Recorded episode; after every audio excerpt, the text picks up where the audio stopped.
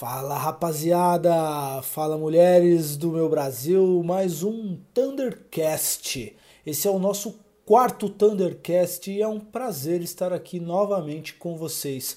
Hoje, como sempre, mais um Thunderbrander. Gabriel Saul, o cara possui mais de 15 anos de vivência nas áreas de marketing, branding e comunicação, definindo estratégias e contribuindo para a construção e geração de valor de grandes marcas globais e nacionais.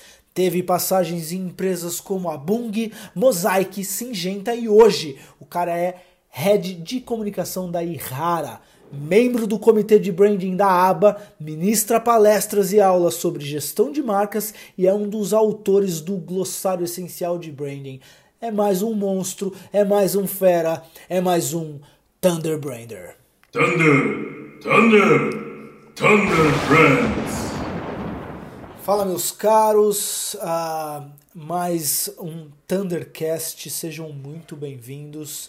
Hoje, Gabriel Saul, é um prazerzaço ter você aqui com a gente. Eu que já ouvi várias e várias e várias histórias o do quanto você foi importante na vida do Ricardo, é, o quanto você ensinou Ricardo sobre marcas e sobre experiência de marca e com várias histórias legais, que assim é uma honra ter você aqui com a gente. Ricardo, muito bem-vindo, meu sócio, meu amigo, como sempre, te amo. É, muito obrigado por vocês estarem aqui hoje com a gente. É, sejam muito bem-vindos. Muito obrigado, senhor. Tudo bom? Você roubou minha fala, porque eu ia falar do Gabriel. Mas, cara, é... quando a gente conversou da, da ideia de fazer esse Thundercast, chamar as pessoas que a gente entende como os Thunderbranders, né? Eu falei, a gente precisa é... chamar o Gabriel porque metade das minhas histórias são roubadas dele. Então vai ser bom você ouvir as histórias do autor original delas. Porque, na real, assim, é, se, eu tive, se eu tinha alguma oportunidade na vida, ou se eu tiver alguma oportunidade na vida de homenagear as pessoas que foram importantes para minha carreira, é, o Thundercast me ajuda a fazer isso. E o Gabriel é o motivo pelo qual a energia das marcas existe, então de alguma forma ele é o motivo pelo qual o Thundercast existe. Eu tava perdido no mundo, faz... puto da vida porque eu tinha sido contratado para fazer web design, que é uma coisa que eu odeio fazer e que eu odiava fazer mais ainda na época. Tinha sido contratado para fazer web design na Bung. E fui para lá meio que falando, putz, é uma empresa grande, sei lá, né? Vai que eu, eu me encontro por ali. E quando o Gabriel começou a apresentar pra gente um trabalho que a Troiana tinha feito, tinha. É, foi a Troiana que fez. O trabalho de reposicionamento das marcas. Eu olhei para aquilo e falei, cara, é por isso que os briefings vêm cagados, porque as pessoas não sabem posicionar a marca. o problema não tá com quem tá escrevendo o briefing, o problema tá na estratégia de marca das empresas. E eu me apaixonei por aquilo e o Gabriel viu isso e começou a me passar coisas que não eram só de web design começou a discutir comigo as estratégias e como é que a gente ia aterrizar aquele novo material. E eu me apaixonei por isso. Faço isso até hoje, desde vai fazer mais de, já faz mais de 10 anos isso, credo. Mas é isso, cara. Para mim é, é é só felicidade poder ter o, o Gabriel aqui. E bom, sem mais delongas, bem-vindo. Se o Diego deixar, esse podcast tem umas três horas, mas ele não vai deixar porque ele é sistemático. ah, não, coitado. Pessoal, muito obrigado, Ricardo, Diego, aí, pela oportunidade. É, é, um prazer enorme, na verdade, são vários prazeres em estar aqui com vocês, né? Assim, primeiro, participar de uma iniciativa como essa, já parabenizo, já ouvi os primeiros. É, falta conteúdo interessante, relevante, é, extrovertido, né? Porque é, tudo podcast aparentemente técnico é chato. Né? E aqui vocês estão conseguindo trazer o tema branding, que é um tema pouco disseminado, né? de forma é, interessante, de forma, de forma correta, mas de uma maneira muito leve. Então, parabéns pela iniciativa. É, é um prazer estar aqui né, junto com o Ricardo e saber que de alguma forma eu fiz né, essa, essa contribuição na carreira profissional e acompanhando o trabalho de vocês, eu vejo que, que, que bom né, que eu contribuí porque ele se achou, Né? Com certeza os sites que você está fazendo lá, Ricardo, o Flash não chegam nem perto das estratégias que você está desenvolvendo e promovendo, as entregas que vocês estão fazendo para as marcas. É. Mas o, é, mas o prazer maior de estar aqui é ver o Diego narrando esse CV. Até parece que o cara fica importante, bicho. Nossa, fica, designer, ficou bonito, cara. Eu vou. Né? Nossa, minha mãe vai adorar isso aqui, cara. Você tá doido, cara. Não, isso aí aumenta 15% o salário já, já. Vou até endereçar aqui para a liderança da Encaminha para o RH. Empresa, escuta isso aqui, só, só escuta o começo, nem, nem precisa escutar o resto. É. Mas, mas enfim, é um prazer poder estar aqui com vocês para falar de um tema que eu Cara, tanto que amo, que, que é marcas. Eu estou bem, bem feliz com isso tudo. E, e não é puxação de saco, não. Sim, o Ricardo realmente fala muito bem de você. Uh, e sempre que ele conta alguma coisa muito inteligente, muito esperta sobre branding, o Gabriel, de alguma maneira, tá nessa história. Uh, então, assim, eu agradeço também por tudo isso, porque é, quando o Ricardo me apresentou a ideia da energia e todo o método e tudo que rolou, eu fiquei, caramba, meu, por que, que as pessoas criam marcas sem pensar no, no, no, em quem consome, né? Sem pensar na experiência, sem pensar em um monte de detalhes uh, que você com certeza ajudou ele a, a, aterrizar isso. E aí, Gabriel, eu te pergunto, né? Uh, como todo Thundercast a gente começa com essa pergunta. Ah, conta um pouco pra gente da sua carreira, como que você veio parar aqui hoje. Maravilha. Vou, vou separar aqui de a resposta, se me permite, em, de duas formas. Tá? Primeira, como que eu fui entender esse negócio de branding depois da minha carreira profissional. Tá? É, eu acho que como todo publicitário já é um, um desejo que vem né, de, de infância, eu acho que dificilmente um publicitário chega lá com os 18 anos e fala: ah, não, vou virar publicitário. Geralmente o cara já quer fazer isso, né? É, e comigo não era diferente. Desde molequinho, de criança, cara, no meu passatempo era pegar, um, sei lá, caixa de sucrilhos e refazer a, a caixa, refazer a embalagem, né? Puta, tirava aquele tigre e colocava outro bicho. É, e era um passatempo, né? Refazer propagandas, adorava ver propaganda. Né? E, e acredito que uh, antigamente a propaganda ela era mais pop, né? Eu acho que ela era mais pensada, né? Tinha, um, tinha uma arte por trás de tudo aquilo. É, não que hoje não tenha né? a criatividade, mas antigamente era uma arte, né? até pela forma de se produzir uma propaganda. Hoje em dia o computador ajuda muito. Então aquilo me fascinava quando eu era moleque. E aí eu cresci com aquilo, né? a vontade de ser publicitário fui para a faculdade com aquela nítida sensação que eu ia ser os caras que eu via no filme, né? Porque filme de, de publicitário bem sucedido é aquilo, né? O cara num escritório em Nova York, a sala 360 panorâmica, o cara ficava lá sem meia com o pé em cima da mesa, de repente chegava uma grande empresa, uma Nike que estava quase quebrando e o cara com uma campanha resolvia né, o, a vida da empresa. Eu achava aquilo maravilhoso, né? Eu falei, cara, o cara faz isso, ele fica lá e de repente ele salva uma empresa. É, e aí, cara, no, na faculdade eu já vi que aquilo era uma grande fantasia, né? Uma grande ilusão e que a publicidade não era bem aquilo, né? Que a agência não era daquele jeito que eu via nos filmes, cara. É, mas sim, o meu sonho era ser o cara da criação, o cara criativo.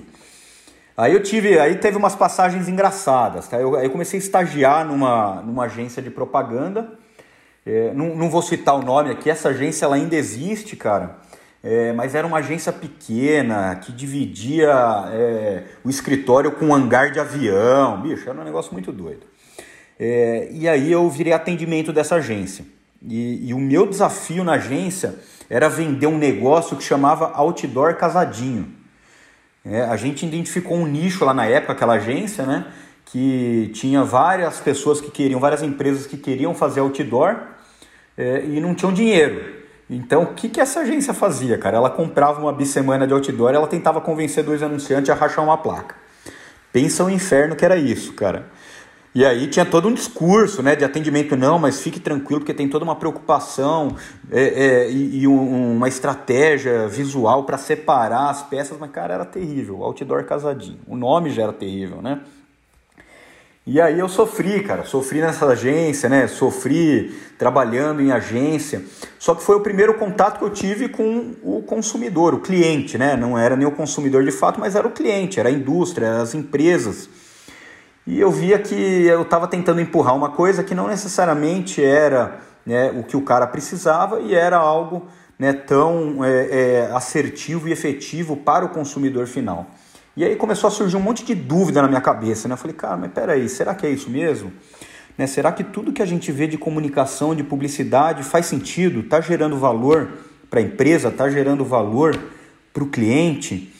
E, e, eu comecei a ficar com essas dúvidas. E foi quando veio uma matéria na, na minha grade curricular da faculdade que chamava Arquitetura de Marca. Foi o primeiro contato com branding. Hoje eu vejo que a, a matéria estava errada, o nome estava errado, mas o branding era muito novo no Brasil. Né, eu estou falando aí de 2002, 2003, cara. O branding era novo no mundo né, e para o Brasil mais ainda.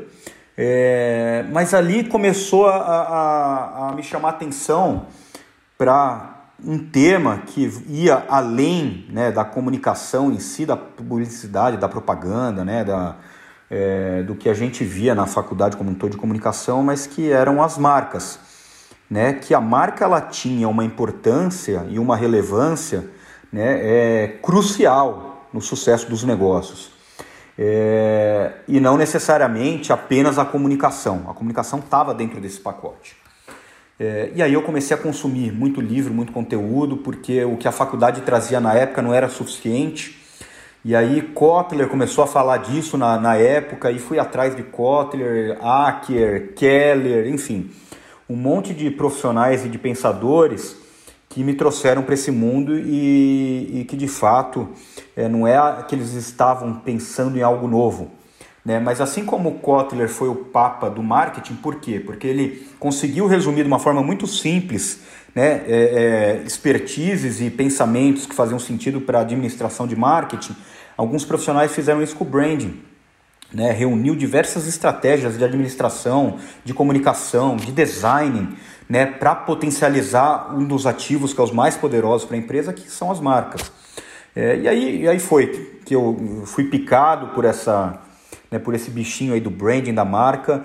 E aí fui atrás e veio mais conteúdos, vieram mais profissionais, aí fui atrás de MBA e a ciência começou né, a trazer inclusive mais fatores é, quantitativos né, é, para a gente poder trabalhar, desenvolver, mensurar a marca e, e essa foi a, a minha, a, a, o meu desenvolvimento né, e, a, e a minha busca incansável por conhecimento nesse tema e consequentemente profissional também.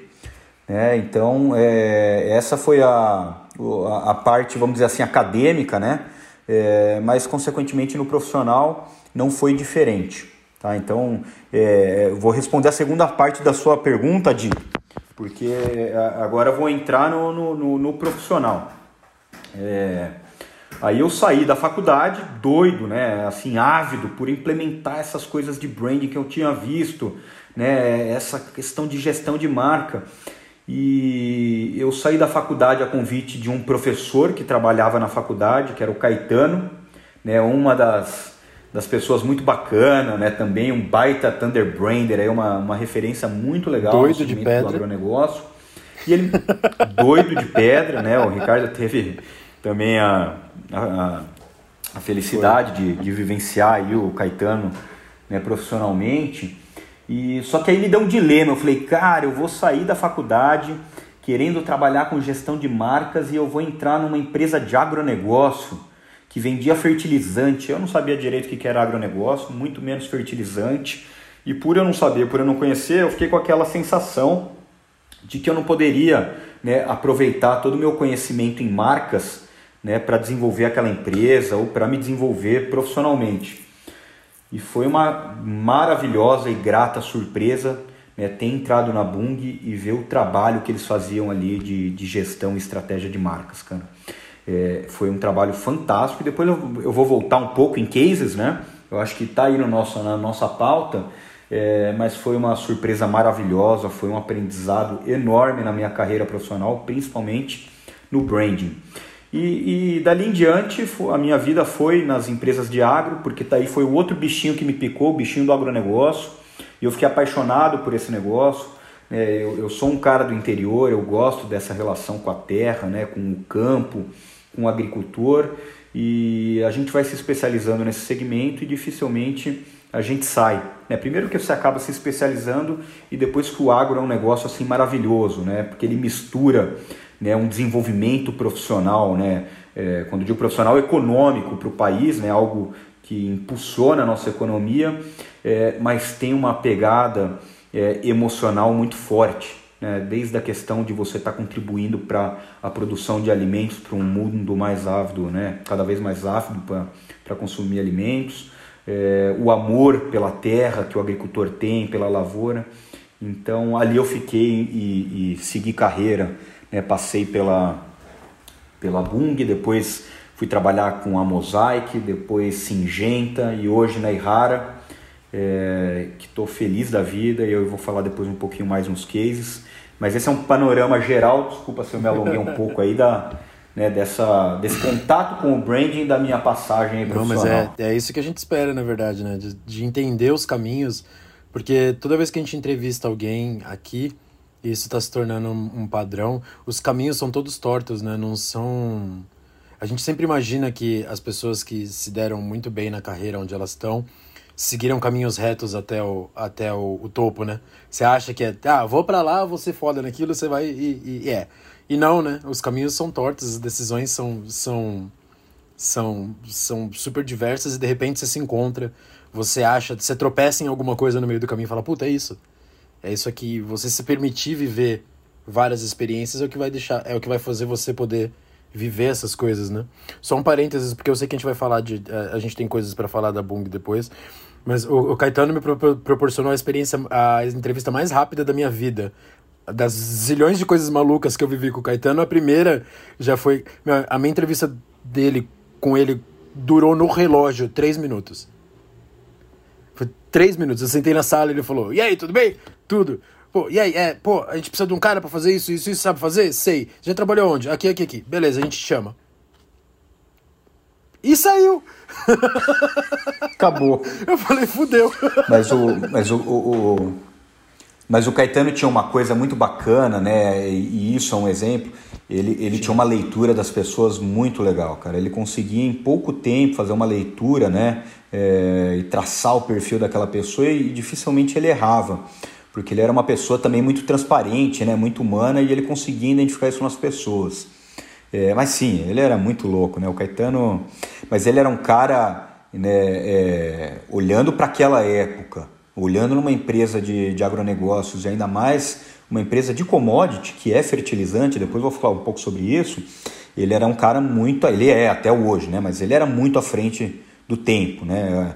É, tanto é que os cases da Bung na época eram cases de estudo de uma SPM, né? de, de, de pessoas que estavam lá é, é, avaliando cases em paralelo com uma Unilever, com uma Procter, né? e junto um case da Bung de arquitetura de marcas que era fantástico. Como você sabe que eu sou avesso a, a, a, a energia só dá certo porque eu sou louco e o Diego é centrado, né? E o Diego faz as coisas acontecerem. Como eu sou avesso, eu acho que a gente devia ficar na Bung, porque, como a gente falou aqui. Cara, sabe o que eu achei bizarro? E, e para mim é, é, é, fantástico? Que era uma coisa que a gente falava, né? Depois, eu e o Gabriel, a gente dava consultoria, dava palestra depois de um tempo, né? E, e o Gabriel tinha uma apresentação que ele falava, cara, se. Porque na época, em 2010, a gente ainda estava defendendo que branding era importante, que estratégia de marca era importante, a gente chegava para falar com as pessoas, ninguém sabia o que era branding. E o Gabriel tinha uma apresentação, eu vou te falar, Gabriel, eu usei essa apresentação acho que até uns 2014, 2016, coisas coladas daquela apresentação, ó. Ah, eu uso eu uns slides muito. até hoje, cara. eu uso muito aquela apresentação. E no final dela, lá do meio pro final, tinha um negócio assim, cara, se a gente constrói marca para tubo e conexão de plástico que vai dentro da parede, não é você que compra. E a gente vende marca para para pro genérico, que é uma coisa que na essência não tem, chama chama genérico, porque não é para ter marca. E a gente constrói marca em cima de genérico. É, dá para construir marca para tudo. E para mim também foi uma surpresa, porque em teoria o fertilizante é commodity. Você compra pelo número, né?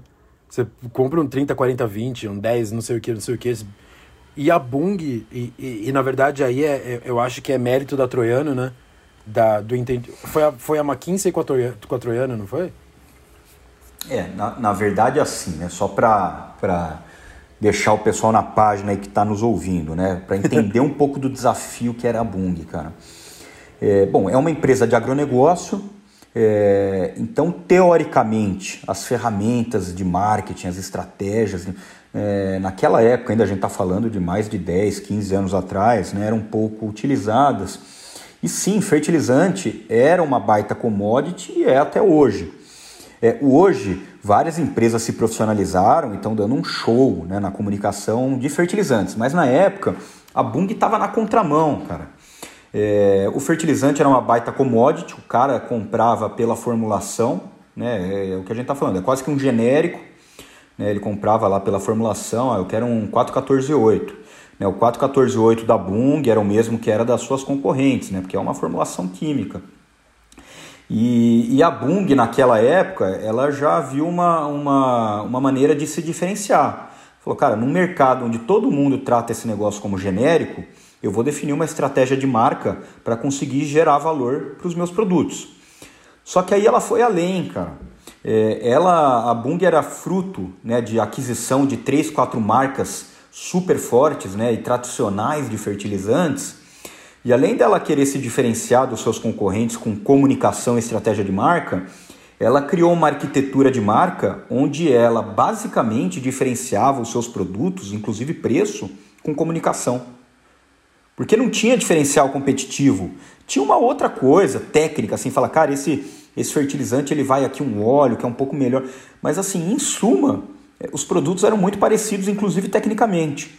E ela não apenas estava se diferenciando do mercado, como ela criou uma estratégia de arquitetura de marca para diferenciar as marcas dentro de casa do seu portfólio e para ter marca premium, para ter marca de combate. E o que respaldava isso era a comunicação. Né? O produto não tinha diferencial técnico para isso. E ela conseguiu fazer isso com maestria há muitos anos. Então, assim, foi, um, foi uma escola fantástica. E, e ainda mais por ter é, trabalhado com uma marca, e você teve contato também com a Maná. Né? A Maná é uma, é uma referência nacional, infelizmente isso está se perdendo, né? porque é uma marca que foi comprada depois de alguns anos e parou de comunicar. Então, a, a, o pessoal mais novo não tem conhecimento do que foi essa marca, mas era a marca mais conhecida do agronegócio, inclusive na cidade.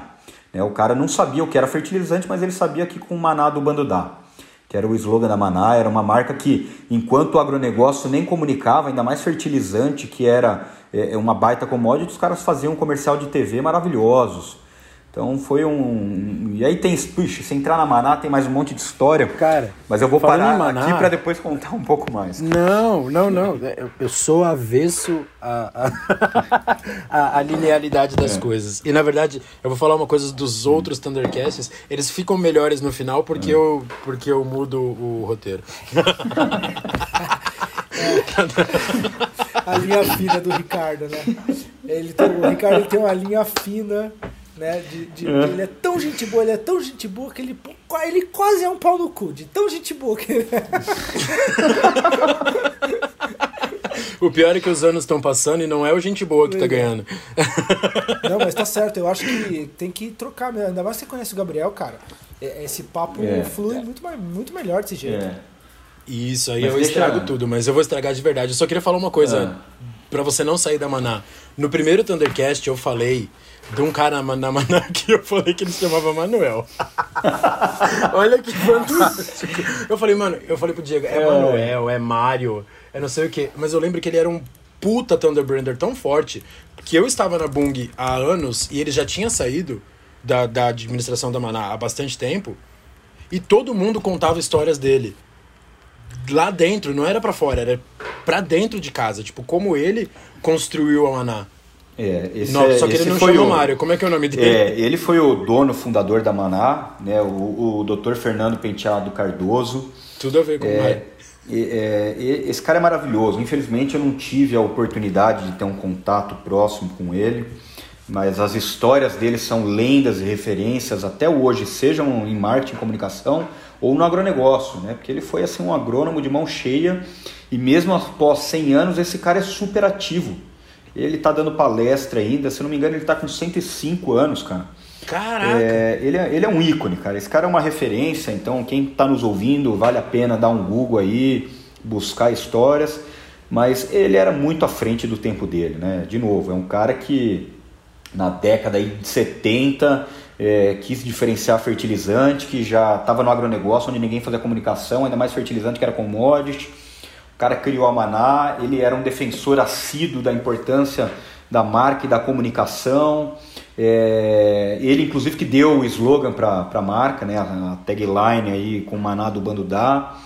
É, e convido todos a buscarem, deve ter no YouTube, no Google, as Sim. propagandas antigas que são obras de é, arte, são maravilhosas, cara. É, maravilhosas tanto pelo por estarem à frente do seu tempo na época, como conseguirem levar o posicionamento de produtividade de uma forma muito simples e direta. É, então, para mim, com certeza é um dos grandes Branders aí que, que o Brasil já teve. E uma curiosidade, eu sinceramente hoje eu não sei como que funciona isso, mas é, na época lá que eu estava na Maná, é, o, o INPI, né, o, o, instituto aí que, que rege né, as marcas e patentes, né, o registro de marca, ele tinha um critério lá de marca notória. O que, que eram marcas notórias?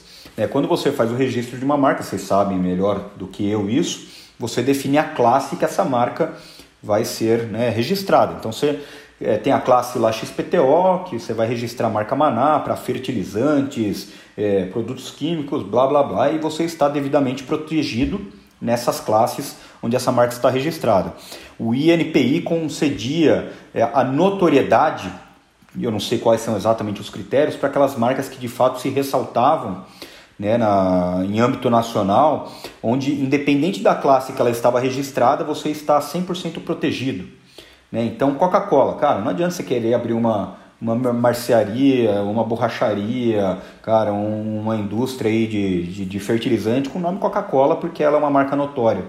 E a Maná é a única empresa do agronegócio a ter conquistado esse mérito de marca notória né, na época, é, só para ter ideia um pouco da, do, da força que essa marca teve. E, e aí, só para talvez fechar a história da Maná, que tem muita história para a gente falar ainda, é, foi uma das marcas que me mostraram de fato é, o quanto uma marca ela pode ter né, uma relação emocional com o consumidor. Eu vi, ninguém me contou, eu vi agricultor, eu vi representante de venda, né, no, que cara, é, é comercial né? Não, é diferente do, até do agricultor, você pode falar, pô, agricultor, mas o agricultor é o cara que utiliza o produto, né? que está cuidando da lavoura dele. Eu vi agricultor, eu vi representante de venda chorar ao falar de Maná. Os caras chorarem ao lembrar de histórias da Maná. Né? Porque o, o, o Dr. Fernando, que a gente comentou, é, ele sabia que mais do que a comunicação, e ele fazia isso muito bem, as experiências tinham um papel fundamental na construção de marca e ele prezava muito por isso. É, então ninguém me contou, eu vi num segmento de agronegócio, que é um segmento de B2B, um segmento teoricamente técnico e racional, pessoas chorarem ao falar da marca. Legal. Falava mal de Fosmag para eles para ver o que acontecia. Ô, Gabriel, além do Dr. Fernando, você tem uma lista de Thunder Branders que passaram na sua vida? Cara, eu, eu, eu tenho, eu, eu tive o, o prazer e o contato de trabalhar com muita gente boa, cara. É, eu, eu, eu posso até pecar, né, em citar alguns, esquecer outros, mas os Thunder Branders que me fascinaram ao longo da minha carreira, né, o, o Dr. Cardoso é um, apesar de infelizmente não ter tido contato com ele, o Caetano a gente já citou, é, o Hernani, que é um cara que foi o, o, o meu líder na, na Mosaic, por que, que esses caras me fascinaram muito? Porque não necessariamente eram caras que eram de comunicação e marketing, eles exerciam função de. Né? É, mas são caras que é, aprenderam né, de uma forma até autodidata a importância da marca e sabiam, né, poderiam dar aulas sobre branding, sobre marketing, é, e não necessariamente vieram dessa escola, aprenderam profissionalmente. Então esses caras me fascinaram muito, porque quando você é, entra para o marketing, entra para a faculdade, né, você vai ser bombardeado com isso. Agora, é, um agrônomo conseguir né, te falar de forma assim, é, alto nível, né, te trazer estratégias de marketing, de marketing e não, não, não ser da formação dele, né, o cara ter aprendido porque ele identificou né, sozinho a importância da marca, é, esses caras me fascinaram muito. Mas com certeza ao longo aqui do bate-papo eu vou citar um outro exemplo e vou trazer outros nomes, tá? Mas é legal do, do, do conceito do Thunder Brander é que não é necessariamente, e é exatamente o que você falou, né? Não é necessariamente um cara de marketing. É o cara que entende que a empolgação dele, que o brilho no olho faz a diferença, é. que ele faz a diferença para a construção da marca, né? E a maneira como ele toca aquela coisa para fora, né? Porque se você não conseguir empolgar as pessoas que estão trabalhando com você, dificilmente a sua marca vai empolgar alguém. É, eu vou, eu vou dar um exemplo claro, e depois eu, nessa, provavelmente nessa ordem cronológica ou não, porque eu já vi que a gente vai e volta toda hora aqui, cara. É, e não é puxando sardinha, não. Para mim, hoje, grandes Thunder Branders são as pessoas que estão no meu time aqui na Ihara, cara, na comunicação. É, a Ihara é um dos grandes cases que eu estou tendo a oportunidade de vivenciar, porque diferente das demais empresas que eu passei, todas elas 100% eram multinacionais líderes de mercado. Né? Seja Bung, seja Mosaic, seja Singenta, Todas elas eram multinacionais, líderes de mercado no segmento que atuam. É, a Ihara é um desafio totalmente diferente. É uma empresa que até então né, é, era desconhecida, uma empresa que tem um potencial maravilhoso. É, então essa era uma grande preocupação. Né? Quando eu mudei para Ihara, eu falei, o que, que eu vou encontrar lá? É, mas a minha grande surpresa foi encontrar um time que independente se eles sabem muito tecnicamente, né, se eles conhecem muito de estratégia, de marca, de branding, é um time com brilho nos olhos. E que, cara, em pouco tempo, e, e não é porque eu ensinei, porque eu trouxe, mas é porque eu simplesmente dei a oportunidade deles vivenciarem, testarem coisas diferentes, coisas novas. É, o brilho nos olhos já estava lá, ávido por fazer coisa nova, por fazer coisa diferente, e depois a gente vai falar um pouco do cara dos números, né? Porque toda estratégia de marca bem definida não adianta, tem que gerar resultado na última linha. Ai, campanhas maravilhosas, lindas, o povo se emociona. Cara, se não gerou resultado lá no PNL, na última linha, esquece. É, e, e, a gente tem ferramentas né, inúmeras de marca para avaliar isso. É, então, assim, eu, eu tenho um carinho e tenho um respeito por eles, porque eles têm um brilho nos olhos demais, senso de dono e estão arrebentando, cara. Antes do Diego fazer a próxima pergunta. ah, esse Thundercast o Diego vai me matar. É... Cara, falando em, co... em como a gente andou na, na ordem cronológica, porque, né? Foda-se. É... Que, que, te deu de fazer o caneta azul? ah, esse case, cara, eu tinha Mano, até esquecido. No agro, velho. No agro. Eu tinha até esquecido desse. Eu tinha esquecido desse case, cara. Assim, de verdade, eu vou, vou ser bem sincero, tá? Não é, é, é, não é puxar o saco, cara, mas é o primeiro vídeo viral do agronegócio brasileiro. E viral, o que, que eu tô querendo dizer? Não é o vídeo, cara, você pode ter um vídeo lá que teve 3 milhões de views, né? Uhum. É, ele teve porque foi impulsionado, porque a galera investiu, e é, é natural, uhum. vai acontecer. Agora o Caneta Azul foi um negócio muito louco assim, a forma como ele viralizou, assim como um meme, como qualquer outro meme, é, foi assustador, cara. E eu vou falar um pouquinho desse vídeo, até antes de soltar ele, cara. É, eu tinha acabado de entrar na Errara e o Ricardo me conhece, cara. Às vezes eu durmo e acordo, cara. Acordo de madrugada com alguma ideia.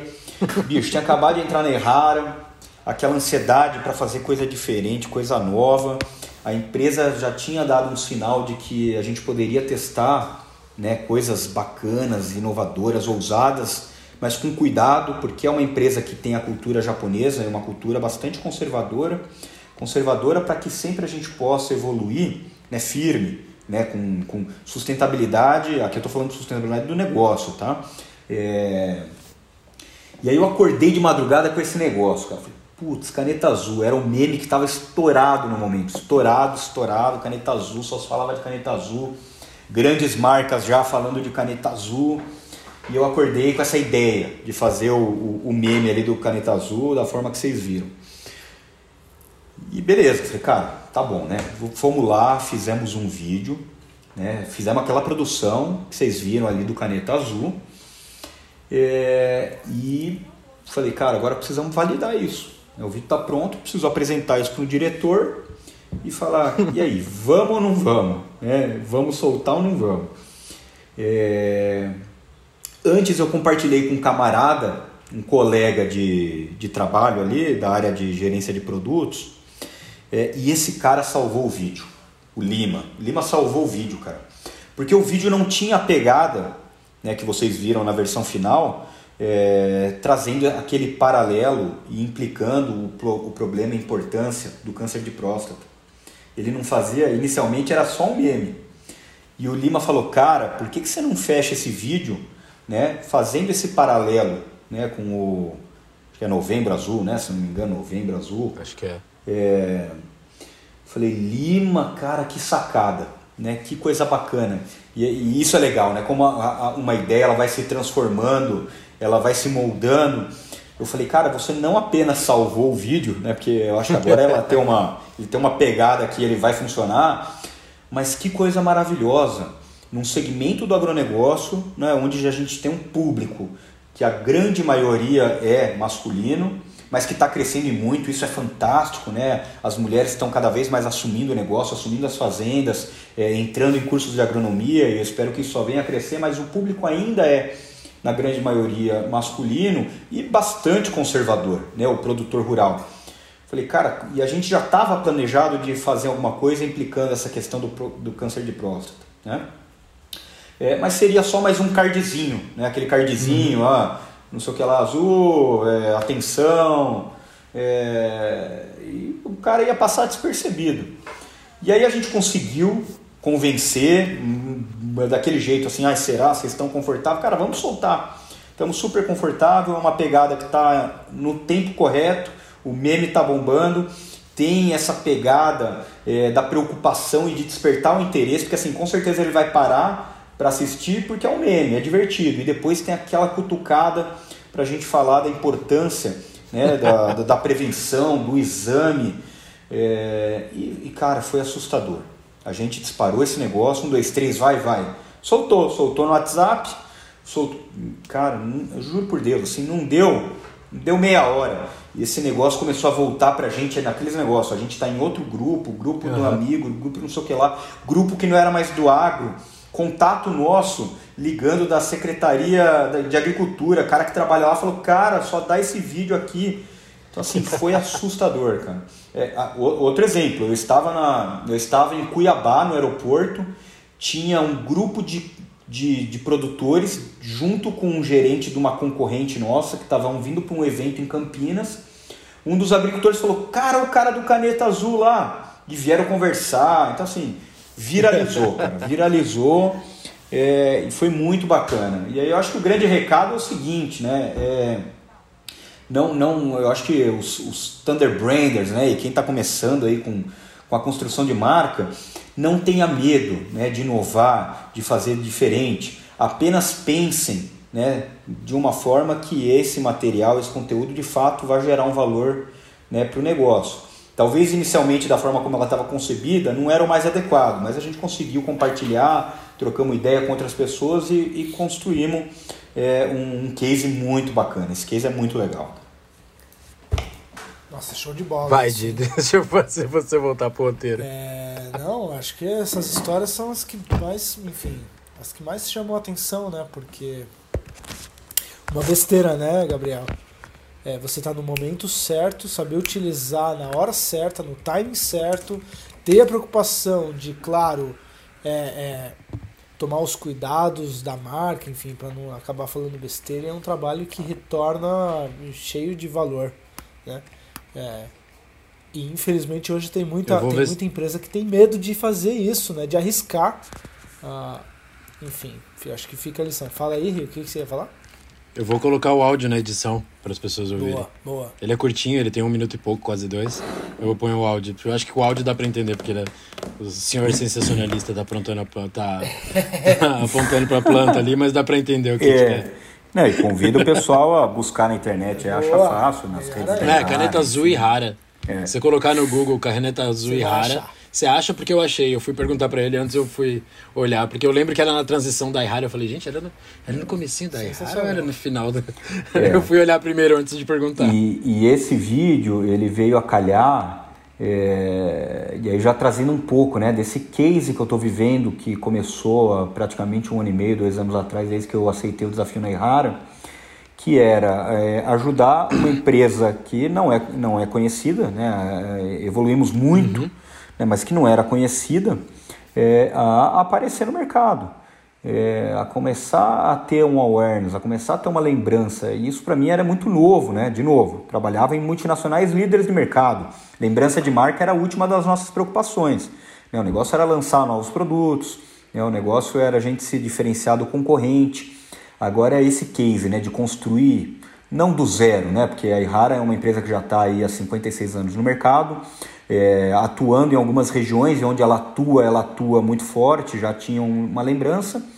Mas é, a primeira coisa que eu fiz quando eu entrei na Errara foi tirar uma fotografia, fiz uma pesquisa de brand equity da marca institucional para ter uma ideia, né, é, dos pilares aí do equity, né, então da lembrança, interesse, familiaridade, é, uso.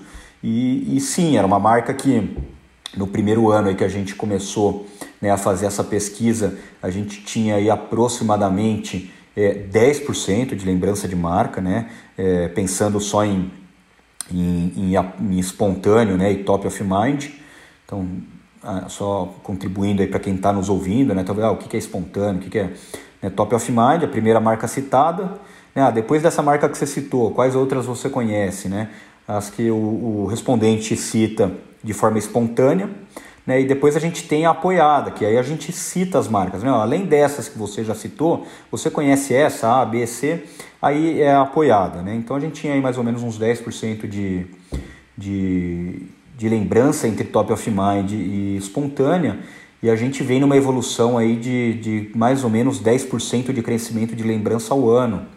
né? Então a gente já Caramba. está. É, então é, é, um, é muito expressivo. E esse vídeo ele veio numa.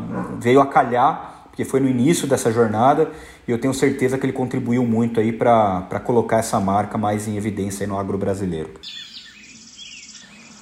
Olá pessoal, tudo bem? Sou Gabriel Saul, responsável pela área de comunicação da Ihara. E eu vim aqui justamente hoje conversar com o Gustavo, da área de pesquisa da Ihara, porque parece que tem uma nova praga que está assolando o Brasil e a Ihara já saiu na frente e tem uma solução para essa praga. Gustavo, me fala um pouquinho desse experimento que a gente fez. Então aqui, como você comentou, tem uma, uma praga aí que está assombrando a agricultura brasileira, né? E o Centro de Pesquisa desenvolveu né, uma, uma experimentação, né? Onde a gente utilizou um produto aí na sua melhor dose, né? Você vê que não tem resquício nenhum. Muito legal, Gustavo. Dá para ver que realmente o controle é muito efetivo, né? Não tem sinal nenhum de dano ou da praga. Mas eu queria ver essa praga. A gente consegue ver, identificar um pouco desses danos que você comentou. Então essa é a praga, ela é conhecida é, como canetas azules, mais popularmente como caneta azul. E o produto controlou 100%, né? Estão todas mortas. ó. Quando comparado com a nossa testemunha, você vê que tem uma infestação muito grande e muito dano. Mas que tipo de dano que ela causa, Gustavo? É o estresse, muito estresse. Além de um barulho ensurdecedor. Tô ouvindo. Realmente é bastante complicado. Gustavo, muito obrigado. Foi um prazer estar com você aqui hoje. Pessoal, obrigado. É mais uma vez a Ihara mostrando que ela desenvolve, independente de qual é o problema, de qual é a praga, de qual é a doença, soluções efetivas para o nosso agronegócio. Obrigado. Que legal, hein? Que legal. É, Eu tenho duas perguntas aqui que passaram, mas eu acho que elas são super importantes pra gente. E aí eu queria, enfim, é, fazê-las nessa sequência, até porque eu acho que faz até mais lógica perguntar dessa forma. Ah, antes da, da- de falarmos, falarmos da caneta azul, né? ah, você comentou que os Thunder Branders do seu time, é, enfim, o pessoal do seu time são Thunder Branders também. É, como que você ah, sabe que está montando o time certo? Assim, colaborador, parceiro, fornecedor, é, esse brilho nos olhos você busca. Como, como que você sabe que você está montando um time de Thunderbrander? Pergunta muito bacana, viu? De, e, e eu tenho certeza absoluta que qualquer marca que tenha sucesso, né, antes da estratégia tem um time está lá pensando, que está definindo, que está com brilho nos olhos, está engajado. É, eu gosto muito tá, dessa, desse tema né, de, de gestão de pessoas, de time. É, me encanta, né? me encanta como o Ricardo é, sinalizou aqui para gente né, a diferença que de alguma forma eu pude contribuir na formação profissional dele. É, então, o que eu acho que o primeiro, a primeira etapa, o primeiro passo né, é, para você ter pessoas corretas é, não necessariamente são pessoas corretas tecnicamente, mas são pessoas engrajadas e com brilho no olho. Acho que esse é o primeiro desafio e aonde um líder de pessoas tem que pôr a mão. Tem que assegurar né, que o time está alinhado, que o time sabe qual é o papel dele, né, individualmente como time, né, para onde eles têm que remar, qual é a estratégia da empresa e assegurar que está todo mundo com brilho nos olhos, né, disposto a buscar esses objetivos. Acho que esse é o primeiro ponto. Né? É, aí depois tem a parte técnica, né? aí é, é, é também uma, uma acho que um skill importante de um líder é colocar as pessoas certas nos, nos, nos lugares certos. É, e isso está totalmente ligado ao engajamento que a gente comentou. Às vezes você tem uma pessoa muito bacana, uma pessoa muito boa, mas ela não está conseguindo se desenvolver plenamente porque ela está no local errado. E aí tem N ferramentas né, que as empresas nos ajudam também, né, como é, é, DISC, que é, um, é uma metodologia de mapeamento de, de personalidade, skill, enfim. É, mas nada melhor do que um bom papo, né, do que você conversar constantemente com o seu time, com as pessoas, para você entender se eles estão bem, se eles não estão, né, o que, que eles esperam mais. Mas para mim a grande leitura é isso: a pessoa ela só está plenamente feliz quando ela consegue estar numa posição onde ela consegue enxergar que ela pode aproveitar ao máximo o potencial dela e trazer coisas novas. É, pessoas que estão felizes, mas que não enxergam novos desafios, eu acho que ela não está plenamente satisfeita. Né? Quem não quer mais? Quem não quer contribuir mais? Né? Ainda mais pessoas que têm brilho no olho. Quem tem brilho no olho, cara, se não consegue enxergar desafio, se não consegue enxergar oportunidade para fazer coisa diferente, fazer coisa nova, provavelmente essa pessoa faz, vai, vai se desengajar. É, e aí na Errara a gente conseguiu construir um time, e essa construção não é só do líder, não. A construção é claro que da liderança da empresa como um todo, né, de te suportar, de te apoiar, é, de conseguir enxergar a necessidade de desenvolvimento, mas eu entrei no time onde a gente tinha praticamente aí, é, é três pessoas, né, quatro pessoas, hoje a gente está num time com 11 né, em um ano e meio mais ou menos. É, então acho que foi um ajuste. Primeiro, de colocar as pessoas certas nos lugares certos, dar liberdade para elas testarem, para elas inovarem, para elas perceberem todo o resultado do trabalho delas lá na ponta. Né, e esse resultado começa a aparecer já na boca do nosso próprio time interno, né, do time comercial, falando: gente, que bacana. Eu nunca tinha passado por uma situação onde um agricultor da minha região veio falar: ô. Oh, esse tal de Zeus é da Irara, não é? Porque o cara viu numa rede social, porque o cara viu numa propaganda, né? mas no agronegócio é difícil né, gerar esse interesse a ponto do agricultor ir atrás de você. É, e aí o time começa a ver isso, começa a ver a importância deles no processo, na empresa, no impacto da marca para o agricultor, e aí é uma crescente. É, então, é, não sei se eu respondi a sua pergunta, de, mas é, resumindo, né? É, eu acho que é mapear as pessoas, assegurar que elas vão estar né, na, na, posição correta, podendo extrair o máximo potencial do desenvolvimento delas mesmas. Tá? Sensacional. Ah, e isso já me liga com a outra pergunta que faz todo sentido para mim, que é assim. É, você é um Thunderbrander, e isso é claro, da forma que você fala, a forma que você inspirou, estimulou o Ricardo, é, o amor que você fala do seu time. Teve um momento nessa vida que você falou assim, meu, eu realmente sou esse, eu realmente sou esse líder, eu realmente sou um Thunderbrander. Qual foi esse momento? Cara, teve. Aí, aí eu acho que tem um aprendizado muito bacana. Deixa eu só voltar um pouco, porque eu acho que foi um dos grandes desafios meus como profissional, que foi deixar de ser liderado, né? não que eu não seja hoje, é claro que eu sou, né? mas assim, deixar de estar tá muito com a mão na massa, porque eu amo fazer isso e gostava, né? É, e, e, tem a pegada também do, do publicitário, do ego de publicitário, de marqueteiro, de ver, cara, isso fui eu que fiz, né? isso fui eu que coloquei no mercado, né? receber né, as congratulações por isso. Então teve um momento na minha vida que foi muito difícil, foi essa transição né, de passar de ser o cara que executava e ganhava todos os méritos para ser líder. Né, liderar pessoas que estavam fazendo o que eu precisava fazer até pouco tempo atrás, né, na, naquele tempo, né, pouco tempo atrás, é a hora que eu fiz a transição né, de líder para. é, e aí a dificuldade era assim: eu faria diferente. Só que eu comecei a aprender que não necessariamente eu faria melhor, mas não era o jeito que eu fazia e aquilo doía. Pô, mas não era, eu, eu faria diferente.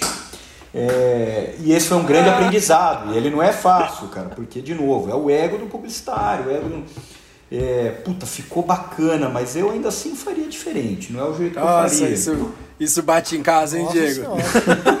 A gente tava falando tá. disso essa segunda-feira. É.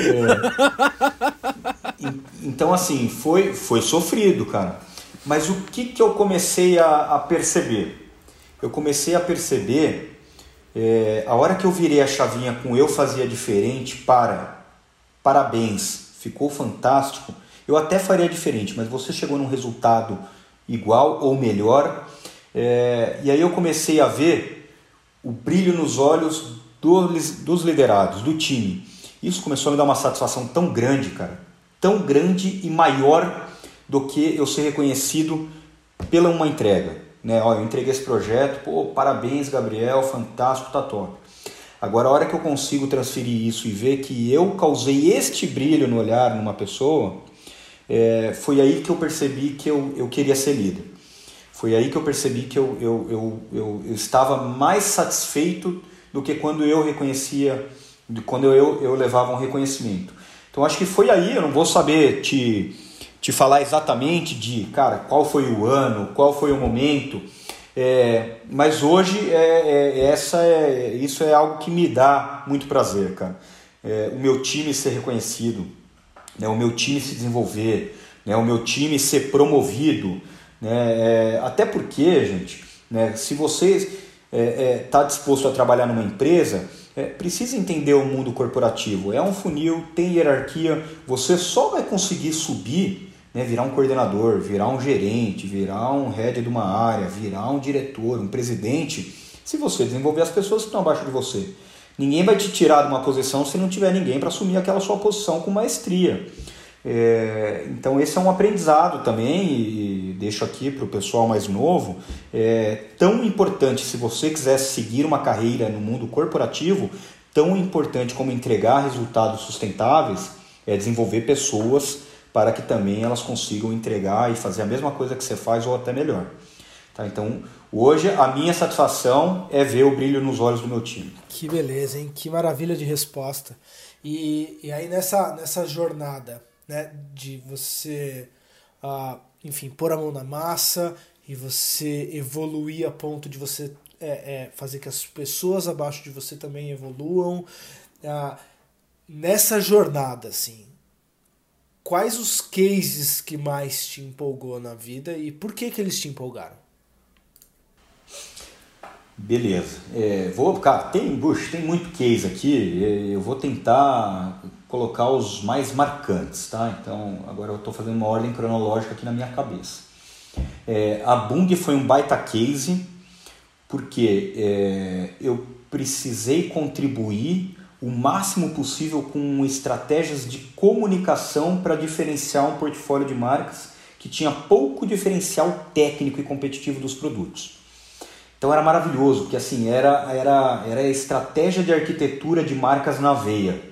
Cara, eu preciso definir uma marca premium, eu preciso definir uma marca de combate, eu preciso definir uma marca que ela é mais um nicho, ela é premium, mas ela vai para alguns nichos, eu preciso criar estratégias de comunicação, de precificação, de produto que assegurem que essas marcas vão ser percebidas, né, posicionadas e consumidas dessa maneira. Então isso foi um case maravilhoso e nós fizemos isso com muita maestria. Eu já cheguei lá isso sendo trabalhado com maestria, né, foi uma escola e eu consegui ajudar ainda mais nesse processo. Né, o, o Ricardo também, onde eu tive aí né, o prazer de conhecer o Ricardo, ele contribuiu muito com isso. E, e, e particularidades, duas vezes que a gente passou na Bung, que era o seguinte, é, empresa multinacional, ela mudava de gestão com uma certa frequência. E essa, essa arquitetura de marcas, ela era ousada, ela era arrojada, ela, ela tinha um custo de esforço, de, de, de, de investimento para assegurar essas diferenciações. E toda vez que mudava um presidente da empresa, a primeira coisa que o presidente queria fazer era matar essas marcas. Falar, cara, esquece, é fertilizante, é commodity, é, vamos acabar com tudo isso e vai virar bung, cara. É, então esses desafios foram maravilhosos, cara, porque a gente teve mais de uma vez de, de mostrar por A mais B né? E aí não é só fazer esse discurso bonito aqui, não, porque uma marca é primo, não. Cara, tinha que ter pesquisa de mercado, tinha que ter pesquisa de, de, de, de trade-off, de conjoint analysis, para mostrar que todo esse posicionamento né, e o que a gente traçava de estratégia de, de comunicação, sim, refletia lá na ponta. Que tinha marca premium que o cara pagava mais, que tinha outra que pagava menos, e que na cabeça do cara essas marcas eram diferentes. E não foi uma vez, não, foram mais de uma, uma vez que a gente precisou parar tudo e fazer uma operação aí, fazer mapeamentos e comprovar que essa estratégia era assertiva e vencedora. Então, e mostrar no bottom um... line, né? Mostrar. E, e, mostrar lá no bottom line, né, velho? É. As marcas valem dinheiro. Né? E, e, elas trazem mais dinheiro para a empresa, né? É, esse, então esse foi um esse foi um case muito bacana que né, é, é, é, tem um monte de ação dentro desse case, não um monte de mas é, é esse case de, de arquitetura de marca foi, foi muito legal, cara. É, depois, deixa eu mudar aqui, vamos virar a chave para a próxima empresa, a Mosaic. Cara. A Mosaic também era uma empresa de fertilizantes, é, uma empresa multinacional. Aí eu acho que o grande case da Mosaic também foi ali construir uma área de comunicação mais robusta. Era uma empresa que é, fora do Brasil ela já tinha uma presença de marca forte, líder no segmento onde ela atuava, é, mas ela vem para o Brasil com uma marca que ela é, foi fruto de aquisições, Sinergia então era uma marca nova e ela precisava se estabelecer no mercado e principalmente conseguir gerar valor para um produto premium dela. Aí sim, essa empresa ela, ela tinha e tem até hoje um produto que era premium, era diferenciado, então a gente precisou construir aí o, toda essa, essa estratégia de marca para conseguir posicionar esse produto como o grande produto premium do mercado. Mas o grande case foi definir as áreas necessárias para uma estrutura de comunicação que é, é, conseguisse tangibilizar toda essa diferenciação que esse produto tinha no mercado. É, então foi o case aí em si é a construção da, dessa área de comunicação. Né? Eu entrei tendo uma, uma coordenação de comunicação que basicamente atendia a papelaria do time comercial, né? fazia folheto, fazia não sei o que lá. É, e aí a gente estruturou, hoje é uma empresa sólida e essa área continua né, crescendo lá dentro é, é, da Mosaic, tendo aí uma pessoa focada em trade, uma pessoa focada em ações de, de experiência e relacionamento, uma pessoa focada em estratégia de marca. É, então isso foi, foi muito bacana.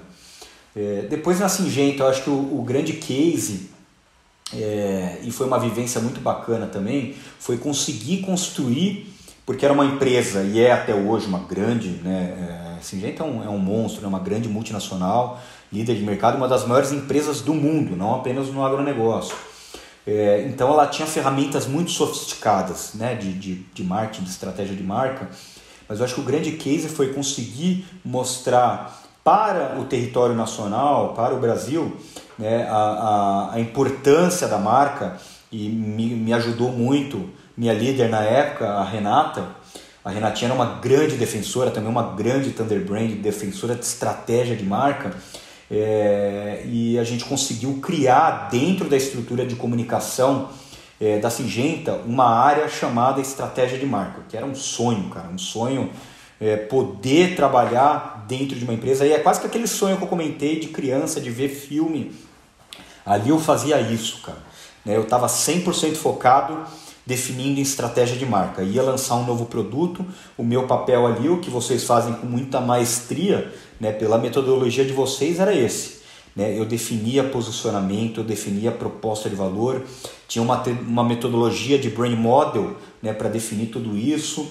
É, enfim, e aí eu, o output dessa área era entregar né, para as demais áreas de comunicação esse posicionamento. Então, para mim era um sonho, né, porque eu sempre fui um grande estrategista e gosto dessa parte da estratégia, né, antes da comunicação, do design. É, só que eu vivi isso praticamente um ano, só que aí me faltou o que eu comentei com vocês, que era o que de fato me fazia brilhar mais os olhos. Era o contato com pessoas, com time, é, e aí é, foi um dos motivos de eu ter feito a migração, não apenas pelo desafio da Ihara, que eu comentei um pouco, uma marca desconhecida, que tem um grande potencial, que tem valores fantásticos, que tem um, um, um, um portfólio, né, e vocês estão vivenciando um pouco né, da, da cultura japonesa e desse, dessa inovação, e que tem uma história maravilhosa para construir, aliado à, à possibilidade, à oportunidade de ter gestão de pessoas de novo. Não que na Singenta eu não tivesse, é, eu até tinha, mas não era esse time multidisciplinar com várias áreas, né? É, igual é hoje na Errara. Então foram, foi essa soma de coisas que, que me fez vir. E aí é, os, os grandes cases, né? Aqui a gente pode falar um pouco mais da Errara. É, então também esse case né, de desenvolver um time, desenvolver pessoas. Hoje a gente está com um time bastante robusto. E a gente tem uma área focada em comunicação de produtos e culturas. A gente tem uma área de marketing digital, a gente tem uma área de comunicação corporativa e a gente tem uma área de experiência de marcas. É, e aí tem alguns cases muito legais, né? Eu acho que o, o primeiro é, vocês já citaram, que tava até, tinha até esquecido, do Caneta Azul, esse, esse é um case muito bacana. É, e a gente tem um outro case muito legal que foi o lançamento de uma linha de produtos chamado Família Dino, é, onde a gente inovou e fez algo totalmente diferente do que o mercado e o agronegócio é, vinha fazendo e fez né, um dia. A gente saiu da casinha total é, a gente inovou não apenas em mídias novas, né, talvez é, não tão utilizadas aí pelo, pelo mercado, mas inovamos também nas mídias tradicionais é, e desde o começo. Eu acho que esse é um case maravilhoso de construção de marca e lançamento de produto. Porque a gente começou, assim como né, a gente sabe que é a base para a construção de uma marca forte, é de dentro para fora. Então a gente fez um lançamento interno maravilhoso, a gente engajou esse pessoal meses né, com essa chegada, né, mostrando a importância desses produtos para a empresa. Aí chegou um dia que os caras entraram é, na empresa, a empresa estava inteira envelopada, cara, com um monte de ativação de marca espalhada na empresa inteira. E assim, quando você olha para alguns mercados de bem de consumo, pode até ser normal, mas cara, para o agronegócio, é, não, ninguém, ninguém pensa nisso, né? né, nessa magnitude que a gente fez. E a gente foi para o mercado, a gente fez a, é, a. Eu não vou arriscar aqui em falar a, que é a primeira é, é, coletiva de imprensa de, de um lançamento de produto, mas a gente fez de uma forma muito diferente, cara. A gente trouxe não apenas imprensa, mas a gente trouxe toda essa, essa nova pegada de influenciadores digitais para uma imersão é, em São Paulo, num, num, num, evento super interativo, imersivo, é, também com um monte de tecnologia, sempre mostrando né, a tecnologia desses produtos.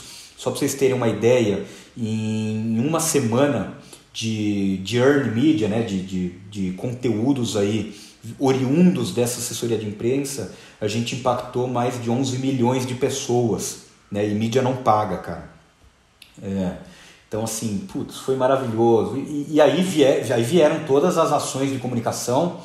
Né? Aí a gente fez o primeiro post 3D é, do agronegócio, cara, é, nas redes sociais. Aí a gente foi buscando inovar em formatos, em coisas simples, cara. De novo, que muitas vezes para algumas outras indústrias já, já é feito. É, e, e eu acho que esse é um aprendizado. Às vezes a inovação não é você simplesmente trazer algo que nunca ninguém viu, mas talvez no seu segmento, para o seu público algo diferente. É, e aí vem os resultados, né? E essa é outro, outra coisa bacana, né? Já falamos disso. Construção de marca tem que ser mensurada. Então, o primeiro resultado para a gente muito bacana foi fazer uma pesquisa de recall de campanha, né? bem simples, né? uma pesquisa aí, a gente até aproveitou a pesquisa de Brand Act anual, tinha uma base bacana de respondentes, de agricultores. Então era, ó, agricultor, né? É, o senhor lembra de ter visto nos últimos meses alguma propaganda para defensivos, é, para inseticida contra percevejo? Sim, não, né? Sim, dos que, vier, dos, dos que viram, qual a marca que o senhor lembra? Bem aberto. Ah, eu lembro de Zeus, e aí assim, disparado, com 60% na frente do, é, do, do líder de mercado hoje, que veio ali com 20% né, de lembrança de, de recall de campanha. Isso foi para soja no Zeus, isso foi para cana no Maxan, isso foi para café no Spirit. É, e eu, particularmente pela vivência que eu tive aí no agronegócio, é, posso assegurar que é um número assim assustador, cara. É, primeiro de lembrança dele ter visto alguma comunicação, porque geralmente o cara não lembra, e aí disparado em primeiro é, é colocado a, as campanhas aí de lançamento desses produtos, que até renderam alguns prêmios é, aí na, na, na app, né, tanto de São Paulo quanto de Sorocaba, é, e agora vem aí a, a grande mostra do setor, que é a mostra do, do, da Associação Brasileira de Marketing Rural, que a gente espera também levar algumas coisas. E de novo, né, nós não construímos marcas para ganhar prêmio, é, mas é gostoso pra caramba, né? Você vê que o trabalho está sendo reconhecido é, e principalmente para o time. Né? Eu acho que esse é o tipo de, de ferramenta que ajuda a manter o brilho nos olhos. Né? O que mais desperta o brilho nos olhos é ver os resultados. Né? Vendemos pra caramba, produto no primeiro ano acabou, não tinha mais produto para vender, cara. Então virou até aquele negócio aspiracional. O cara que não conseguiu já ficou desesperado para a próxima safra. É, esse é o grande resultado para a gente, né? saber que a gente conseguiu impactar no resultado da empresa, na venda do produto é, e, consequentemente, levar essa solução para o agricultor que vai conseguir plantar mais e melhor. Mas é bom para caramba ganhar prêmio. E você acha que isso é uma coisa que não pode faltar numa boa estratégia? Assim, para ela virar realidade, é preciso ter muito claro a forma de mensurar resultado? Ah, ou tem outras coisas que você gostaria de apontar como ah, é, essenciais para é. essa estratégia virar realidade? Putz, cara, é assim, de, é, com certeza essa é uma delas, né? É, deixa eu tentar resumir é, o que eu vejo como os grandes pilares de sucesso de construção de marca. E aí, se me permite, eu vou até buscar uma metodologiazinha antiga nossa lá, da época que eu, que eu e o Ricardo arriscamos como consultores ali é, há muitos anos atrás, cara, mas tinha os pilares né, da construção de marca, né, o 3B, nem lembro, né? a gente tinha dado um nome bonito, né, era, era moda nessas metodologias, você criava, dava um nome bonito, gringo para eles, é, mas, mas ela é, é, com certeza atual até hoje, né, porque assim, quais são os grandes pilares para a construção de uma marca forte, né? Primeiro, diagnóstico. Né? Você precisa ter uma clareza né? de onde você está pisando, para onde você vai, seja uma marca nova, uma marca que você vai fazer um reposicionamento, mas é, é essencial você ter uma visão clara, estudar o negócio né? antes de você começar a trabalhar. É, depois, uma clareza do que você está ofertando, seja um produto ou serviço, né? É, qual que é esse produto, qual é esse serviço, quais são os diferenciais, né? quais são as suas vantagens competitivas. E aí, um dos grandes, né, a grande etapa que é a parte estratégica, né, ter muito clara a definição da estratégia dessa marca, é, e vocês fazem isso com maestria, né, definição de proposta de valor, de posicionamento, é, blá blá blá. E quando eu falo blá blá blá, não é porque é fútil, não, tá? É porque tem um monte de coisa dentro dessa parte de estratégia. Né? Não é, tem muitas empresas aí, consultorias que dão um pulo grande, né? Esquece da estratégia, já vai direto na comunicação. Então essa definição da estratégia. É, uma outra etapa fundamental é uma vez que eu defini essa estratégia e eu estou seguro que ela é clara e assertiva, eu preciso comunicar internamente. Não adianta só a área de negócio, só a liderança, né, só a área de marketing conhecer essa estratégia. Você precisa assegurar né, que todo mundo da empresa, 100% das áreas, independente de qual seja, ela tem uma clareza dessa estratégia. Essa é, essa é uma etapa que grandes empresas falham. né? essa clareza da estratégia. Então você definiu que sua marca ela é tecnológica, ela é inovadora e você tem uma pessoa numa outra área lá no atendimento ao cliente né, se comportando de uma outra maneira, de uma maneira tradicional, gerando uma experiência que não é essa né, inovadora e tecnológica. Então aí isso é um ponto de contato né, que com certeza vai destruir sua estratégia como um todo. É, e uma vez que a empresa é, comprou essa ideia, está todo mundo 100% alinhado, aí é levar essa estratégia para o mercado. E aí você vai levar com comunicação assertiva, eficaz, trabalhando todos os pontos de contato, gerando experiências incríveis, encantadoras, sempre assegurando que o posicionamento está sendo né, respeitado é, e levado da forma que a empresa pretende. E no final, que não é o final, isso é constante, você está sim mensurando, mapeando, corrigindo rota, porque toda estratégia de marca tem que gerar resultado no final da linha. É, e, a, e aí sim eu tive uma, uma surpresa muito bacana, cara, e, e tem a ver com a nossa cultura japonesa né, de metodologias e de processo, cara. É, e isso é muito legal. A Ihara tem isso muito forte, está no nosso DNA. Então, toda definição de estratégia. Existe um processo hoje né, é, na empresa que ele vai desde a definição da estratégia, né, a estratégia é, é, macro da empresa, para onde ela vai, aí todas as áreas têm que definir a sua SWOT, e aí depois a gente desce um nível e a gente define medidas estratégicas e itens de controle, quais são os indicadores e os itens de controle que eu preciso é, é definir antes mesmo de começar o jogo, né? É, que eu preciso definir para ao longo da minha estratégia eu poder aí mensalmente ou independente da frequência é, é, avaliar, mensurar e aí tem um outro processo que chama PDCA, que é onde eu avalio e corrijo rota rapidamente. Então, esse está sendo um aprendizado muito bacana. É, de novo, me alonguei para caramba, de, mas sim, né, os indicadores eles são essenciais, né, até mesmo antes de você implementar. Você já definir quais são eles para você assegurar que a sua estratégia está sendo bem definida. E aí tem um monte, né? Às vezes o pessoal fala, ah, mas comunicação é intangível, intangível caramba, né? É, é, é claro que o ROI, que é essa busca incansável pelo ROI, aí é uma outra conversa, rende um podcast à parte. É, mas sim, cada vez mais nós temos ferramentas, nós temos é, é, critério, nós temos indicadores, ainda mais com o, o marketing digital, para a gente conseguir mensurar e acompanhar a rota. Tá? Perfeito, uma super resposta. Nossa. É... Sabe o que eu achei enquanto você explicava? Nossa. Eu achei a apresentação do Brain Think. Olha lá. Eu sabia que eu tinha ela aqui escondida em algum lugar. Essa aí é. Depois eu vai mostro pro, Diego e te mando, hein, Gabriel. Eu não sei se você tem. Isso vai pro museu, cara. É, tem uma coisa que eu queria falar com você, Gabriel, que a gente falou muito da. É óbvio, porque né, a gente entrevista as pessoas para falar da carreira delas, mas muitas das histórias que a gente tem e, e muitas das histórias que eu uso para poder explicar a marca para outras pessoas não, não, não foram necessariamente construídas por nós, né? Então a história do, do, do Santander quando comprou o Banco Real e esqueceu de avisar as pessoas que o papel de, de reflorestamento era melhor do que o papel reciclado.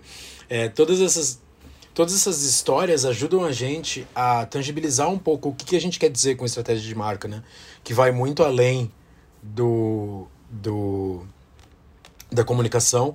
Tem tudo isso que você falou, tem tudo isso que a gente prega, que a gente ensina, que a gente faz, que a gente repete o tempo todo.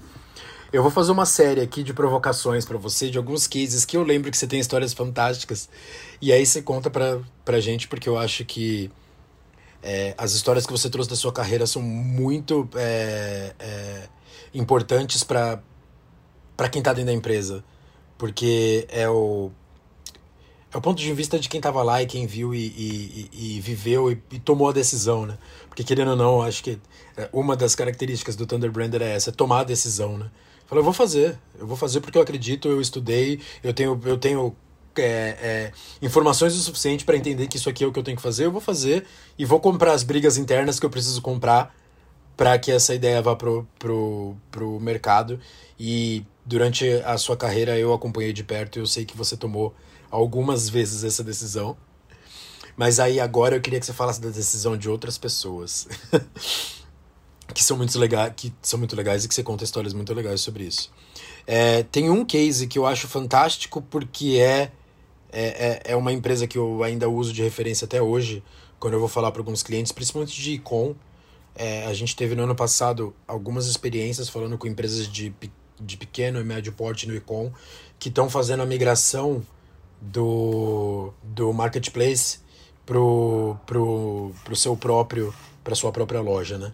Você precisa em algum momento, se você quer ser uma empresa saudável no, na, com venda online, você precisa fazer essa escolha de não vender só no marketplace, porque você vai pagar taxa o resto da sua vida. Porque o marketplace cobra exatamente para fazer isso que você tem que fazer para ter o seu próprio com, que é comunicação. Né? E aí, eu sempre dou um exemplo de um case fantástico que é das Apos, que, cara, a, antes do Icon já fazia, né? No, no, telefone já fazia essa construção de, de, de, experiência de marca. E aí, se puder falar um pouquinho das Apos e trazer um, dois cases deles que são sensacional.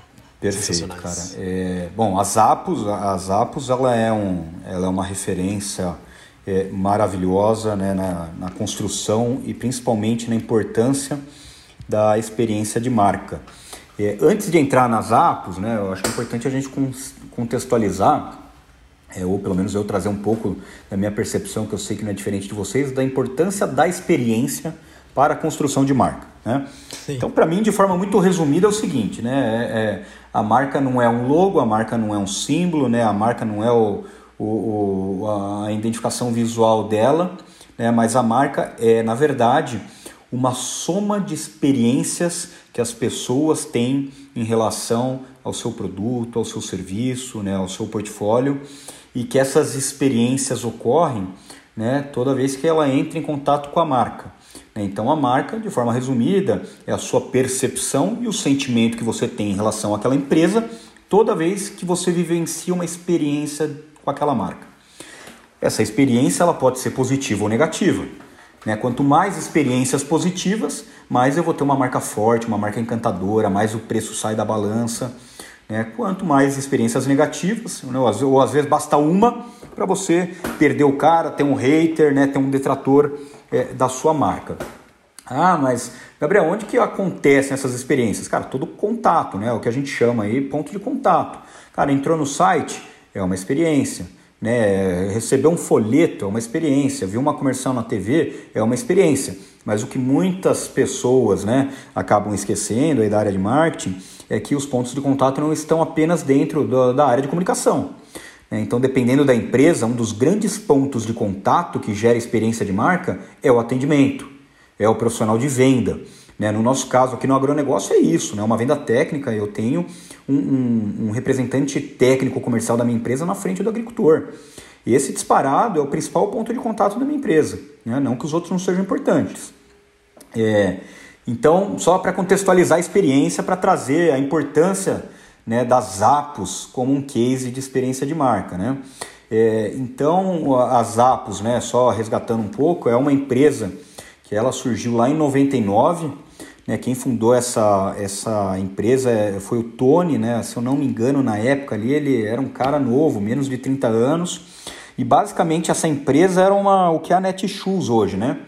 É, esse cara ele vendia, vendia sapato, tênis, né? É, pela internet. Na verdade, na verdade, a venda dele era até um, um, um pouco diferente. Ele praticamente ele tinha um catálogo online, mas grande parte da venda dele? Até porque naquela época não tinha tanto e-commerce, era realizada num atendimento via telefone. Né? Então você dava uma, uma olhada lá no site e depois você fechava a venda por telefone. É, ele lançou esse negócio e já existiam milhares de outros negócios desses nos Estados Unidos, né? de venda de, de tênis, de, de sapato, enfim. É, e o que, que esse cara percebeu? Ele, ele falou: bicho, eu preciso ter um, um diferencial competitivo. Né? Se a minha venda ela se dá né, no atendimento, eu tenho um atendente lá que vai atender uma ligação e é ele que é o responsável por vender ou não, né, eu não tenho. Se o cara já chegou até o contato telefônico, é que ele está interessado. Então agora sim, depende quase que 100% deste atendente, né, a performance aí da venda ou, ou a não venda. Então o que ele percebeu é que ali ele tinha o ponto de contato mais importante da empresa dele e que ele precisava criar uma experiência totalmente diferenciada e encantadora dos concorrentes dele. É, então a primeira coisa que ele definiu foi o propósito da marca dele. E o propósito da marca Zappos era gerar uau nas pessoas. Qualquer que fosse o ponto de contato, e o atendente era o principal, o, o, o cliente ali, né, a pessoa que entrou em contato, tinha que falar uau, essa empresa ela é diferenciada, né? Ela, ela é com certeza é, diferente do, das demais empresas do mercado. É, e nesse sentido, ele entendeu que toda a empresa dele deveria ser pensada para gerar esse uau em todos os pontos de contato. Né? Mas eu vou me ater aqui ao que ele identificou como principal, que era o atendente. Então, apesar dele ter ali um cenário de, de, de call center, né? era um, um call center enorme para atender todas as demandas que vinham, ele já entendeu a importância é, dele ter ali profissionais qualificados e que tivessem né, é, é, acreditando nessa, nessa questão e nesse propósito de gerar UAU. Então, a primeira coisa, diferente da grande maioria de call centers que a gente tem hoje, tinha provavelmente naquela época, não era um call center terceirizado. Né? Ele fazia questão que a força ali de contato, a força de venda dele né, no call center fosse todos contratados direto das Apos, né, porque essas pessoas precisavam realmente respeitar, entender e, e assegurar essa estratégia de gerar o UAU nas pessoas. É, e aí tem algumas coisas bem interessantes, né? por exemplo, no processo de, de contratação desses profissionais, num determinado momento né, do processo, ele ofereceu um dinheiro para quem quisesse desistir do processo seletivo. Eu não lembro qual que é o dinheiro hoje, mas é, não era um dinheiro pouco não. É, falou assim, ó, gente, é, eu ofereço X, sei lá, dólares para quem não quiser mais participar do processo. É, nos Estados Unidos, ainda mais naquela época que ele foi fundado, não, o, o, trabalho é, ele era acessível, né? não era tão difícil de se conseguir emprego. Né? Tinha um mercado ali é, crescente. É, então o que, que ele fazia com isso? Né? Ele já conseguia ali, o cara que não entendeu direito essa estratégia dual, não entendeu no sentido assim, putz, eu não acredito nisso. É, eu, eu não, esse cara tá falando aí de gerar uau, gerar experiência, eu, não, eu acho que não, não partilha do que eu, eu quero fazer profissionalmente. Ele já tirava, basicamente ali ele está tirando a laranja podre, né? ele está deixando 100% ali das pessoas que compraram a ideia dele é, e vão assegurar que ela seja implementada. É. E aí tinham várias outras coisas, como por exemplo, né, é, num call center hoje, você tem um monte de regrinha, né, porque call center ele tem um custo, ele tem que ser efetivo, quanto mais pessoas você atender, melhor. Então você tem regra de tempo de atendimento, né, os caras têm meta para atender num período curto de tempo, é, os caras têm as pausas, é, é, os, é, tem, tem, até uns nomes, é, pausa café, pausa refeição, assim o cara não. Ele, ele tem um tempo lá que ele pode tirar máximo por dia, porque o cara tem que ficar lá executando e, e assegurando o máximo de, de quantidade de pessoas é, atendidas no dia, enfim. E o cara entendeu que para ele gerar wow nas pessoas, ele não poderia ter esse tipo de trava, né? apesar de ter lá um call center. Ele tinha que deixar o pessoal tranquilo para trabalhar da melhor forma possível, porque ele só conseguiria gerar wow nas pessoas se o atendente tivesse é, 100% engajado e trabalhando tranquilamente. Então, aí, aí começam os exemplos, os cases. Né? Um, um case famoso, é, parece que um dos atendentes lá ficou numa ligação por mais de três horas né, atendendo. A pessoa que entrou em contato com ele é, tava com, sei lá, conversaram, né? Porque os caras vão conversando, ele quer entender mais da sua vida, porque eles são consultivos, ele não vai te empurrar qualquer tênis. Então você chegou lá, eu quero esse tênis. Não, mas pera aí, deixa eu ver se é isso mesmo que você precisa. Me fala um pouco do seu estilo de vida, do seu hábito de esporte. Putz, esse aqui é, tem um mais barato que talvez seja melhor. Então os caras vão conversando, criam uma conexão e parece que essa pessoa que ligou lá, ela estava com algum problema pessoal, desabafou e o cara entendeu que ele precisava fazer o papel dele de gerar uau, ele não poderia desligar o telefone simplesmente, ele ficou lá por horas, né, é, ouvindo, né, conversando com, com essa pessoa. E o outro, que, que é um, para mim um dos, dos mais impressionantes, né, e tudo isso tem é, no livro, né, o Tony, esse CEO da empresa, ele, ele infelizmente faleceu novo, se eu não me engano, de uma doença, alguns anos atrás. É, ele colocou boa parte disso que eu estou trazendo para vocês em um livro, é, que inclusive já foi traduzido é, para o português em, em, em, alguns anos aí atrás. Tá? Depois eu, eu pego certinho o nome do livro.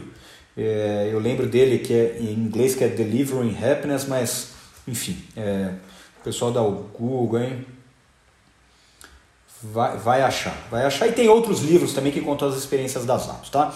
É, mas esse case em particular foi o seguinte, cara.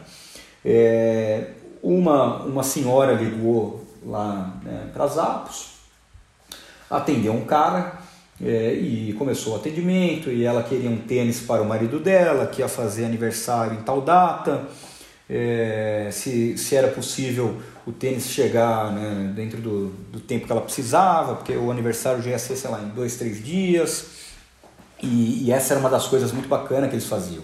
Ele tinha uma equipe ali que trabalhava 24 por 7.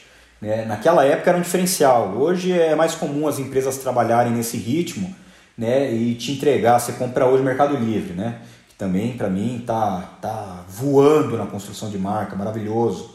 É, então você compra hoje, ele até te sinaliza. Você comprar em tantas horas, amanhã está na sua casa, né? É, então a Zappos já fazia isso em 99, cara.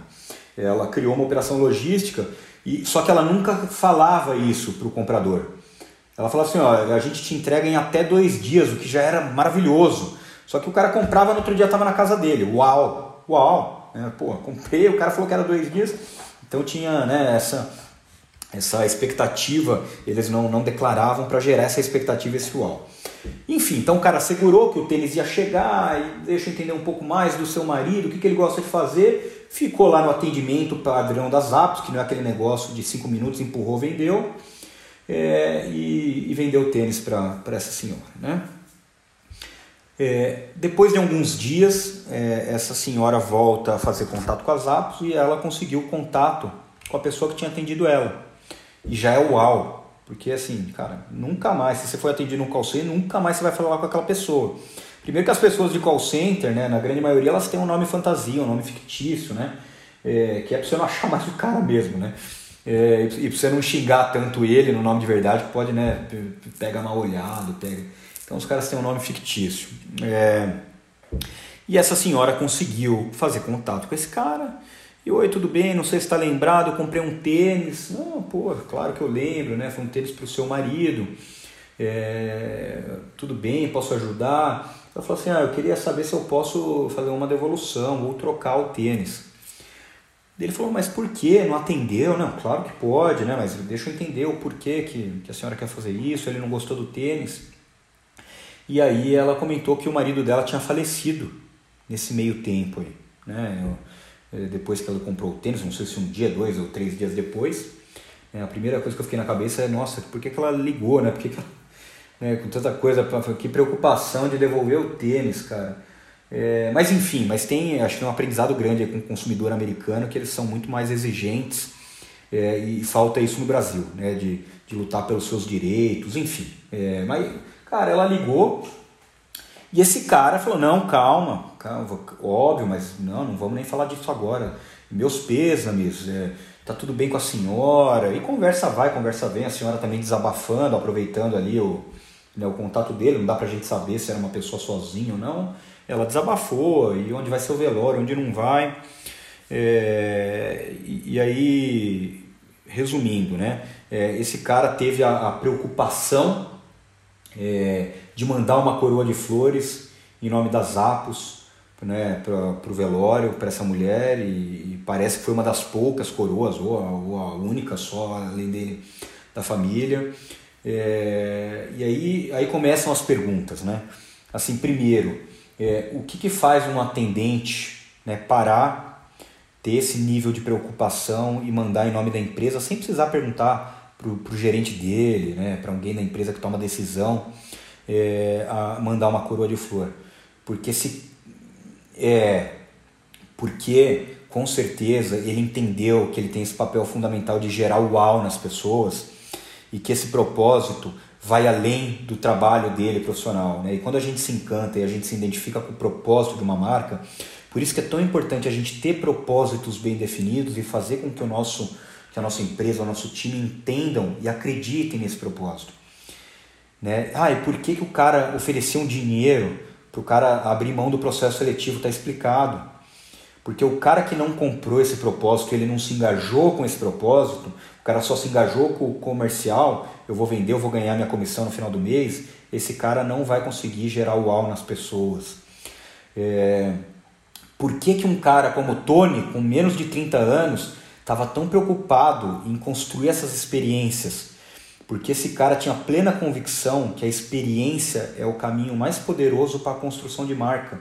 Tanto é que ele saiu de uma empresa XPTO desconhecida para em pouco tempo ser uma referência mundial. É, eu estou contando esse caso, esse caso está em livro, esse caso é case de, de estudo de marketing, porque esse cara tinha plena convicção da importância da geração de experiências para o encantamento do cliente e, consequentemente, para o fim dele, que é rentabilidade, é gerar dinheiro, isso é outra coisa. Né? Não adianta a gente, é, é, a não ser que você trabalhe para o terceiro setor, para uma ONG, a construção de marca preza você ter um propósito forte para te trazer lucro, rentabilidade, para você poder investir cada vez mais no seu propósito. E aí o ápice dessa história toda, né, é, é, é essa história chegar para gente, né, na época, profissionais de marca, de branding, falar meu Deus, esse cara é maravilhoso, né, é, quero saber mais sobre isso, né, ouvir essa história né, numa palestra gringa, num, num seminário, cara, quero, quero, queremos saber mais sobre isso. Aí vai lá, fuça na internet, descobre que o Tony tinha feito na época, ainda não tinha esse livro no Brasil, é, esse livro contando a importância da experiência, do trabalho dele, da ideologia dele para as apps, em alguns cases. Manda um e-mail para o cara, né, acha na internet lá o, o, o, contato dele, na época nem tinha LinkedIn, né? Contato de alguma palestra do cara, enfim. Mais ou menos isso.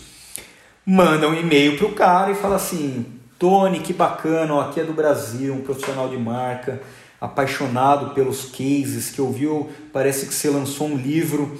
É, a gente entrou aqui no, no site das Apos, é, viu que só tem venda é, para, para os Estados Unidos. É, não, eu, eu quero adquirir esse livro, por favor. É, se possível, peça para alguém da equipe entrar em contato, segue endereço para calcular frete.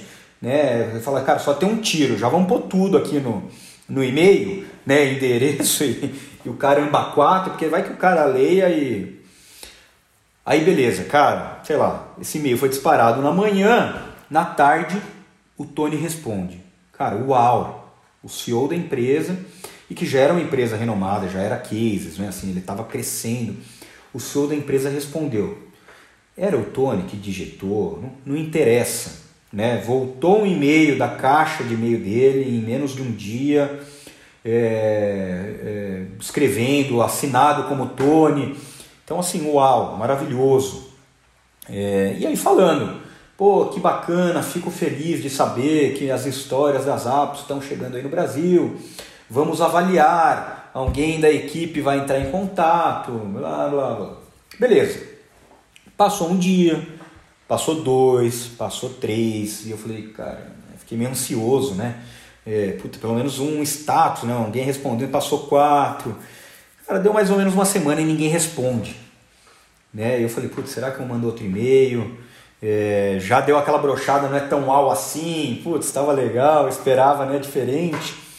Cara, mas assim, sei lá, em uma semana chega um embrulho das gringas em casa para presente.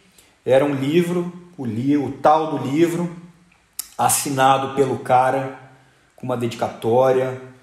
E aí você fala, meu, puta que pariu, que uau, que uau demais, cara. Assim, de novo, não importa se é o Tony, o CEO, mas assim, e, e talvez seja, mas o que, que faz uma empresa parar para atender um cara do Brasil que mandou um e-mail qualquer, que esse cara não, lixo, esse cara não vai aumentar o seu ticket, esse cara não vai voltar a comprar, que ele não nem comprou a primeira, não vai comprar a segunda. Esse cara só tá tirando o seu tempo ali é, para te pedir um favor, né? É, mas é, o, o que faz ele parar, o que faz ele endereçar para alguém dentro da empresa, ter esse carinho, mandar um livro sem custo, é porque ele sabe que essa experiência uau dele vai ser propagada né, de várias maneiras, de várias formas. É, então, assim, para mim, esse é um grande cara, né, um, um, grande pensador, um grande, talvez um dos maiores Thunderbranders que entendeu na essência do negócio dele. De novo, talvez não é o cara de marketing, de branding, mas é um cara empreendedor que ele entendeu a importância de gerar experiências positivas nas pessoas.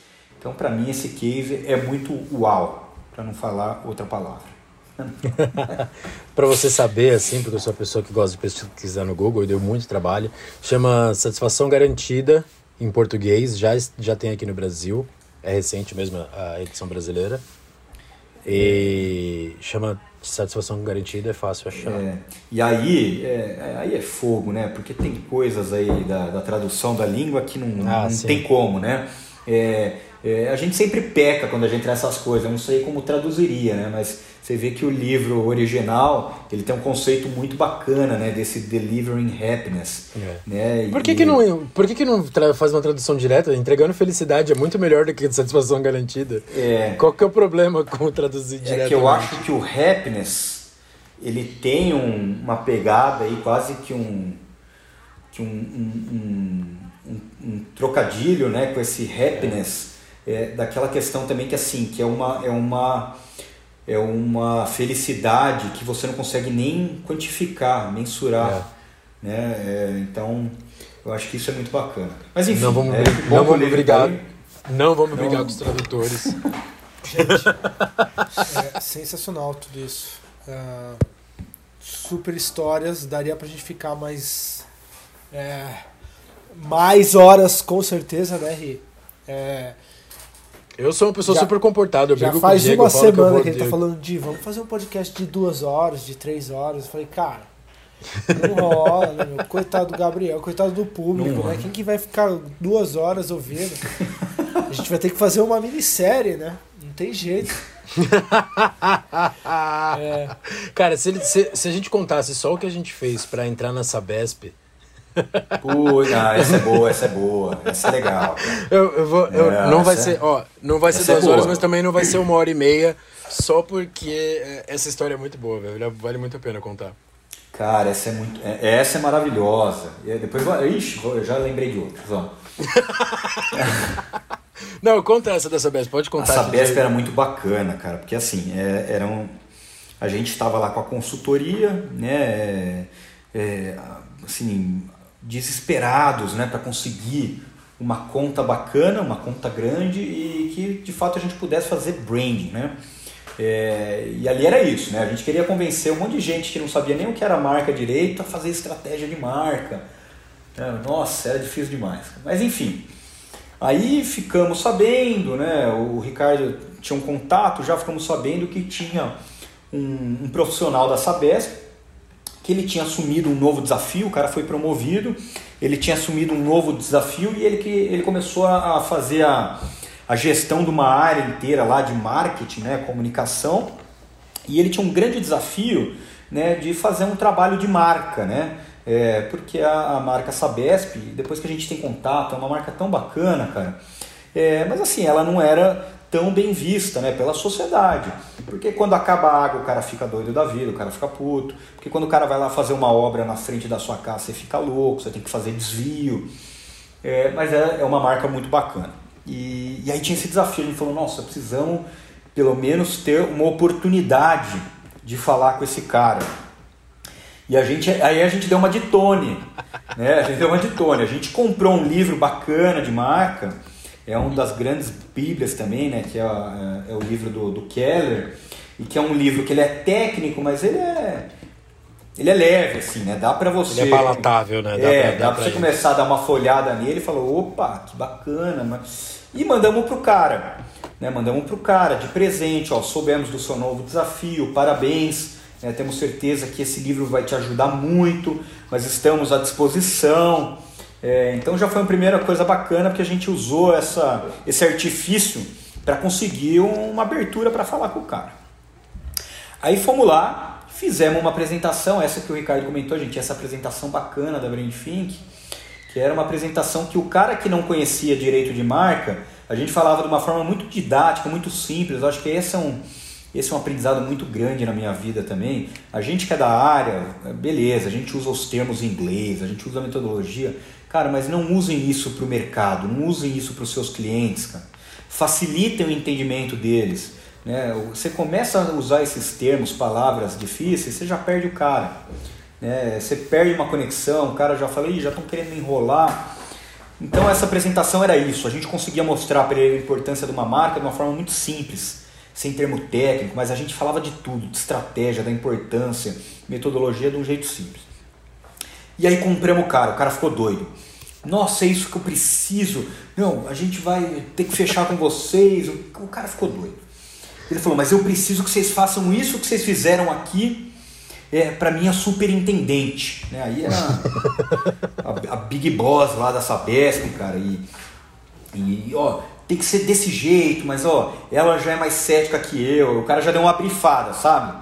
É, ela, ela é menos emoção, ela é mais razão. É, e beleza, ele falou, cara, o que, que nós vamos fazer? Já entendemos o jeitão da mulher. Aí a gente pensou que a gente precisava assim, beleza, já que ela é desse jeitão racional, a gente tem que ser ainda mais emocional. A gente tem que tentar é, quebrar o gelo dela, cara. Precisamos, ela porque senão nunca mais vai esquecer essa apresentação na vida é, dela. Era o objetivo. É, porque senão o que, que ia acontecer? Ela ia ouvir a gente, ia falar, pô, bacana, tem dois caras aqui entendidos do assunto, assim como tem um milhão de outras empresas, é, legal. Fala, cara, a gente precisa usar. E a gente foi e arriscamos, né? Porque a gente não alinhou isso com o cara, né? Com, com o gerente ali que tinha, que tinha marcado a reunião, cara. Então o que, que a gente pensou? De uma forma de chegar lá na reunião e, cara, nos primeiros cinco minutos a gente mostrar para ela a importância da construção de marca né, e dos pontos de contato bem trabalhados. Era isso que a gente precisava fazer. Ó. Até porque era uma demanda deles, né? Era porque uma demanda Naquela deles. época, o NPS da, da Sabesp era relativamente alto, mas ela causava uma, uma, uma frustração em alguns pontos de contato que eram muito importantes e extremamente falhos, né? Perfeito. Então era para mostrar para eles justamente isso, cara, que alguns pontos de contato muito falhos destroem uma marca. Isso, era isso mesmo, era isso mesmo. Era, eram poucos pontos de contato, às vezes até um pode acabar com toda a sua estratégia, com sua construção de marca. Aí a nossa apresentação, que é maravilhosa, a gente deu uma mudada nela, assim como o nosso cartão de visita, porque assim, cartão de visita de um consultor de, de branding, ele também tem que ser um ponto de contato maravilhoso. Nosso cartão era maravilhoso, era diferente, é. puta, faca especial, guardei uma grana pra fazer aquela faca, cara. Ixi, era maravilhoso. E era uma das coisas daquele que... job para pagar o cartão de visita, é. inclusive. E era uma das coisas e era uma das coisas que encantou esse gerente. A hora que a gente deu o cartãozinho, o cara, nossa, pô, é legal, cara, não sei o quê. E a gente sempre usava esse discurso, falou, ó, né, até um, um, ponto de contato como o cartão de visita, ele tem que ser maravilhoso. É. Aí chegamos lá, sentamos, né? A primeira coisa que a gente fez, o cara já estava ansioso. Você viu uma, um sorrisinho na boca dele do tipo assim, agora eles vão entregar o cartão. Né? Ele estava esperando já aquele primeiro contato do cartão maravilhoso né? E ver a carinha dela. Aí a gente saca de um cartão impresso em casa, num sulfite, impressorona daquelas, né? As HPzona antiga, cara. É, impressão terrível, falha. E aí tinha um, um clip art, né, de um guindaste, e a, o nome da nossa empresa, né? Brainthink Construção de Marca. E era um guindaste por de construção. E a gente saca desse papel sulfite amassado, óbvio, né? Nem que se guardasse, tava, o bicho estava amassado. Cara, a cara da mulher foi impagável, porque ela pegou aquele cartão do tipo assim, meu, eu perdi o meu tempo, ela nem, eu acho que ela nem ficava lá fisicamente. Ela veio, ela falou, cara, eu perdi meu tempo e já, já quero ir embora. E o melhor foi a cara do, do gerente lá, né? Ele tipo assim, o que, que aconteceu, né? Só que você vê que ele desesperou, mas também ele não falou nada, porque se, sei lá, se ia ficar mais feio. Mas ele olhou pra, pra gente, tipo assim, cara, que, que vocês vão me matar, eu vou perder meu emprego, cara. Aí eu acho que na cabeça dele ele pensou, não, mas beleza, os caras vão começar a falar agora e vai recuperar esse efeito negativo, porque eles têm uma apresentação maravilhosa. E aí já saca do primeiro slide, o guindastizão lá de novo, E começa os Um efeitos. clip art que um se clip mexia art ainda, que se tá mexia, né? Muito, era muito feio, velho. né? A, a, Escrito com Comic Sans. Comic Sans. E, a- e aquela animação do, do PowerPoint maravilhosa, né? De zoom in, zoom, zoom out. Bicho. E, e, e aí, já um efeitão daquele de som de laser para passar o próximo slide. Zoom! Nossa. E entram os textos daquele som de, de máquina de escrever. Taca, taca, taca, taca, tá. E a gente falando assim, ó, a, a, a, a construção, é, a construção de marca. É, peraí, esse, esse slide a gente sempre esquece. Cara, aí o cara, aí o gerente lá, cara já murchou, ele caiu na mesa. Ele afundando na cadeira, Ah, cara. não, cara olhando pra pensou- gente, olhando pra ela desesperado. perdeu emprego. A mulher, desesperado. assim, a mulher olhava pra ele com aquela cara de, de assim, eu vou te matar, cara. Assim, que, por que, assim, primeiro, por que, que você fez eu perder meu tempo pra estar aqui? Segundo, se você achou isso bom, cara, você tá fora, você tá fora. E aí, a gente interrompeu e falou, "Ó, desculpa, né? A gente tá vendo que eh, não tá com uma cara muito legal, né? Você tá gostando? A mulher soltou o cachorro, cara. Falou, desculpa, não, não tô gostando. né? Não é nem um pouco profissional. Ó, sendo bem sincera, né? Vocês que trabalham com marca, começou.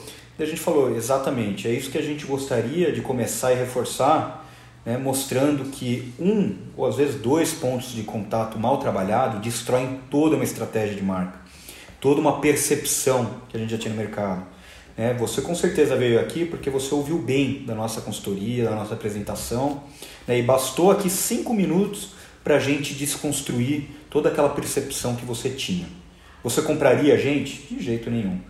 Cara, aí, aí ela mandou um sorriso. Aí, aí foi bacana, cara. Aí, porque aí a gente conseguiu trazer uma percepção, uma, uma visão dela que nem o gerente dela conhecia, porque aí a gente quebrou o gelo, cara. Aí ela relaxou, deu risada. É, mas foi, foi Aí, muito a legal. cara dele, na hora que a gente deu o cartão de visita de verdade, assim, que ele falou, puta que pariu, esses caras são loucos, velho. E é esse o cartão deles.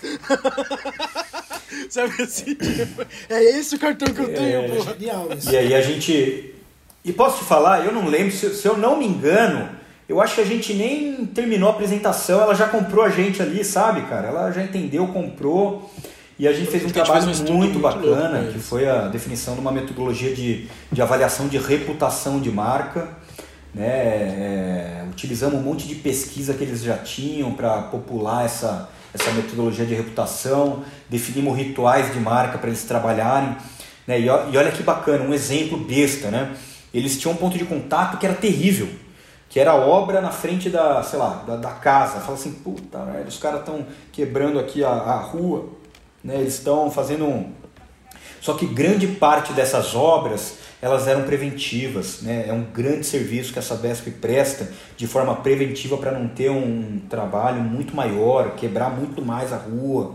É, Então é, é, é desde o cuidado, por exemplo, de naquela rua onde você vai interferir, né? vá casa por casa, o profissional da Sabesp explica, né? avisa o porquê que a gente está fazendo aquilo. A placa que era simplesmente o seguinte, o seguinte né? ó, cara, essa obra Obras. vai até de tal obras, né? traga um pouco mais de explicação. né? parece besteira, mas cara, desculpe o transtorno. Né? Esta é uma obra É. preventiva. Né? Então, esse é um exemplo, tá? Mas é, e, e aí começa, puxa aqui, ah, meu Deus, mais meia hora de conversa, que é a importância do ritual das marcas, né? Nossa, só você falou do ritual das marcas, eu lembrei do negócio da água. Da água, cara. da água. Mas eu não vou falar também agora, porque senão o Diego vai brigar comigo. Chega. Gente, Deixa as pessoas querendo outro Thundercast que, assim, só, pra, vale até- só pra descobrir a diferença. vale até, vale até é, é, criar um outro programa até, né? De, de causos mesmo, né? Tipo. Porque assim. Ah, dá uma pra fazer um Thundercast dessa, só de causas de branding. Dessa, Esse programa é. Esse daria. É bacana, genial, gente. E tem muito caos maravilhoso, né? O Brasil é cheio de caos maravilhoso porque nós somos muito criativos, cara. Né? A, gente, a gente tem a criatividade né, do brasileiro e a audácia, né? é, que outras, outras regiões não necessariamente têm. Então a gente acaba fazendo essas coisas, né? É, ah, eu, eu- cara, desculpa, eu depois vocês, vocês me cortam meu microfone. Mas, cara, eu lembro que uma vez eu, eu, eu queria. eu- ah, o estágio que eu comentei lá do Outdoor Casadinho, cara. Aí um dos desafios do estágio era você mandar o seu currículo de forma diferente. Né, o cara já queria ver ali se era um publicitário criativo. Cara, eu peguei uma caixa de geladeira, peguei uma caixa de geladeira, né? Eu envelopei ela como se fosse uma caixa de um bonequinho, né? De um comandos em ação. Fiz uma janela nela, né? É, com a frente transparente e aí uh, tinha as mensagens né, nessa caixa desse bonequinho como se fosse o, o super publicitário. Eu não lembro o nome, eu preciso achar, deve ter foto disso. E aí mandei meus amigos da República na época me entregar, entre aspas, na porta da agência. Né? Aí os caras me levaram como encomenda, falou, ó, tá aqui. Parece que vocês pediram um currículo, a gente trouxe. Né? Esse, esse aqui. Cara, fantástico. Né? E, e, le, e, levou. Eu só não esperava que ia fazer outdoor casadinho. Tanta criatividade. Gente, Tanta, quanta criatividade para fazer outdoor casadinho. Olha, é muita história, é muito gostoso. Assim, mais uma vez, é, ter o Thundercast é, é, foi um dos tiros certeiros que a gente fez aqui dentro, porque a conexão que a gente cria com o Gabriel, com o Chandros, com o Rafa, com as pessoas que estão escutando, ouvir essas histórias, né? É, ter essa conexão de carreira, do que fez, do que deixou de fazer, do, de como arriscou, de como deixou de arriscar. É, isso pra gente é o que mais é, importa, é o que mais cria valor tá, para esse canal, para enfim, para essa iniciativa. É, eu preciso cortar aqui, que senão assim eu vou ficar sem jantar. Tá? Já estão me cobrando, né, gente? Então, por favor, vamos, vamos sair agora. É, Gabriel, super obrigado uh, mais uma vez é, por, todo, por toda essa experiência que você já passou junto com o Ricardo, das histórias que eu já ouvi, que eu, que eu pude ouvir agora é, por você. Uh, genial esse negócio da reunião. É, adoraria tentar fazer isso com alguém um dia, porque eu acho que ganha cliente, ganha cliente. eu acho que eu fiquei menos ousado, ah, Que isso, sensacional. A gente teria oportunidade de fazer isso. Agora que vai ser pai, então acabou, é. né? Acabou Agora acabou, né? Gente, muito obrigado. Boa noite para vocês. Uh, e é isso. Mais um Thundercast. Uh, estamos aqui. Muito obrigado, gente.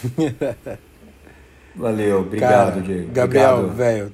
Obrigado pela tenho... oportunidade, cara. É, é, de novo, primeiro pela oportunidade, é um tema que eu sou apaixonado e, e essa iniciativa é maravilhosa. É, o Thundercast é uma iniciativa maravilhosa, espero que só cresça. É, a primeira vez, eu vou ser sincero, até falei pro, pro Ricardo, né? Falei, cara, putz, mas é uma hora e cacetada aí de, de podcast, eu nem vi passar. Eu assisti, assim, eu digeri o conteúdo de uma forma tão leve, gostosa e, e, faz falta conteúdos como esse que você de fato além de estar tá consumindo conteúdo técnico você está se entretendo né? É, é, prazeroso é gostoso escutar. Então só tenho a agradecer. Cara eu não, tenho que falar. Eu sou é, fã do Gabriel. É, eu devo boa parte das decisões certas que eu tomei na minha, na minha carreira à convivência com ele.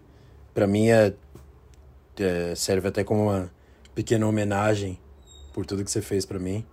E espero que sejam outros, que a gente faça um só de causas. Porque se a gente fizer um só de causas aqui, dá mais umas duas horas e pouco só de contando histórias muito loucas sobre marca, sobre experiência de marca. E que, na verdade, quando as pessoas ouçam isso aqui, elas se empolguem com a carreira. Eu costumo falar para o pessoal que trabalha com a gente: o que a gente faz é muito legal. Sabe? Trabalhar com marketing trabalhar com marca, trabalhar tendo um impacto real na vida das pessoas é muito legal. Então, a gente tem que fazer com brilho no olho, a gente tem que fazer com vontade, a gente tem que fazer com empolgação, porque nosso emprego, no fim das contas, é muito, muito, muito legal, velho. Bom, guardamos vocês no próximo Thundercast. Muito obrigado, valeu! Valeu, gente. Obrigado, boa noite. Thunder, Thunder, Thunder Friends.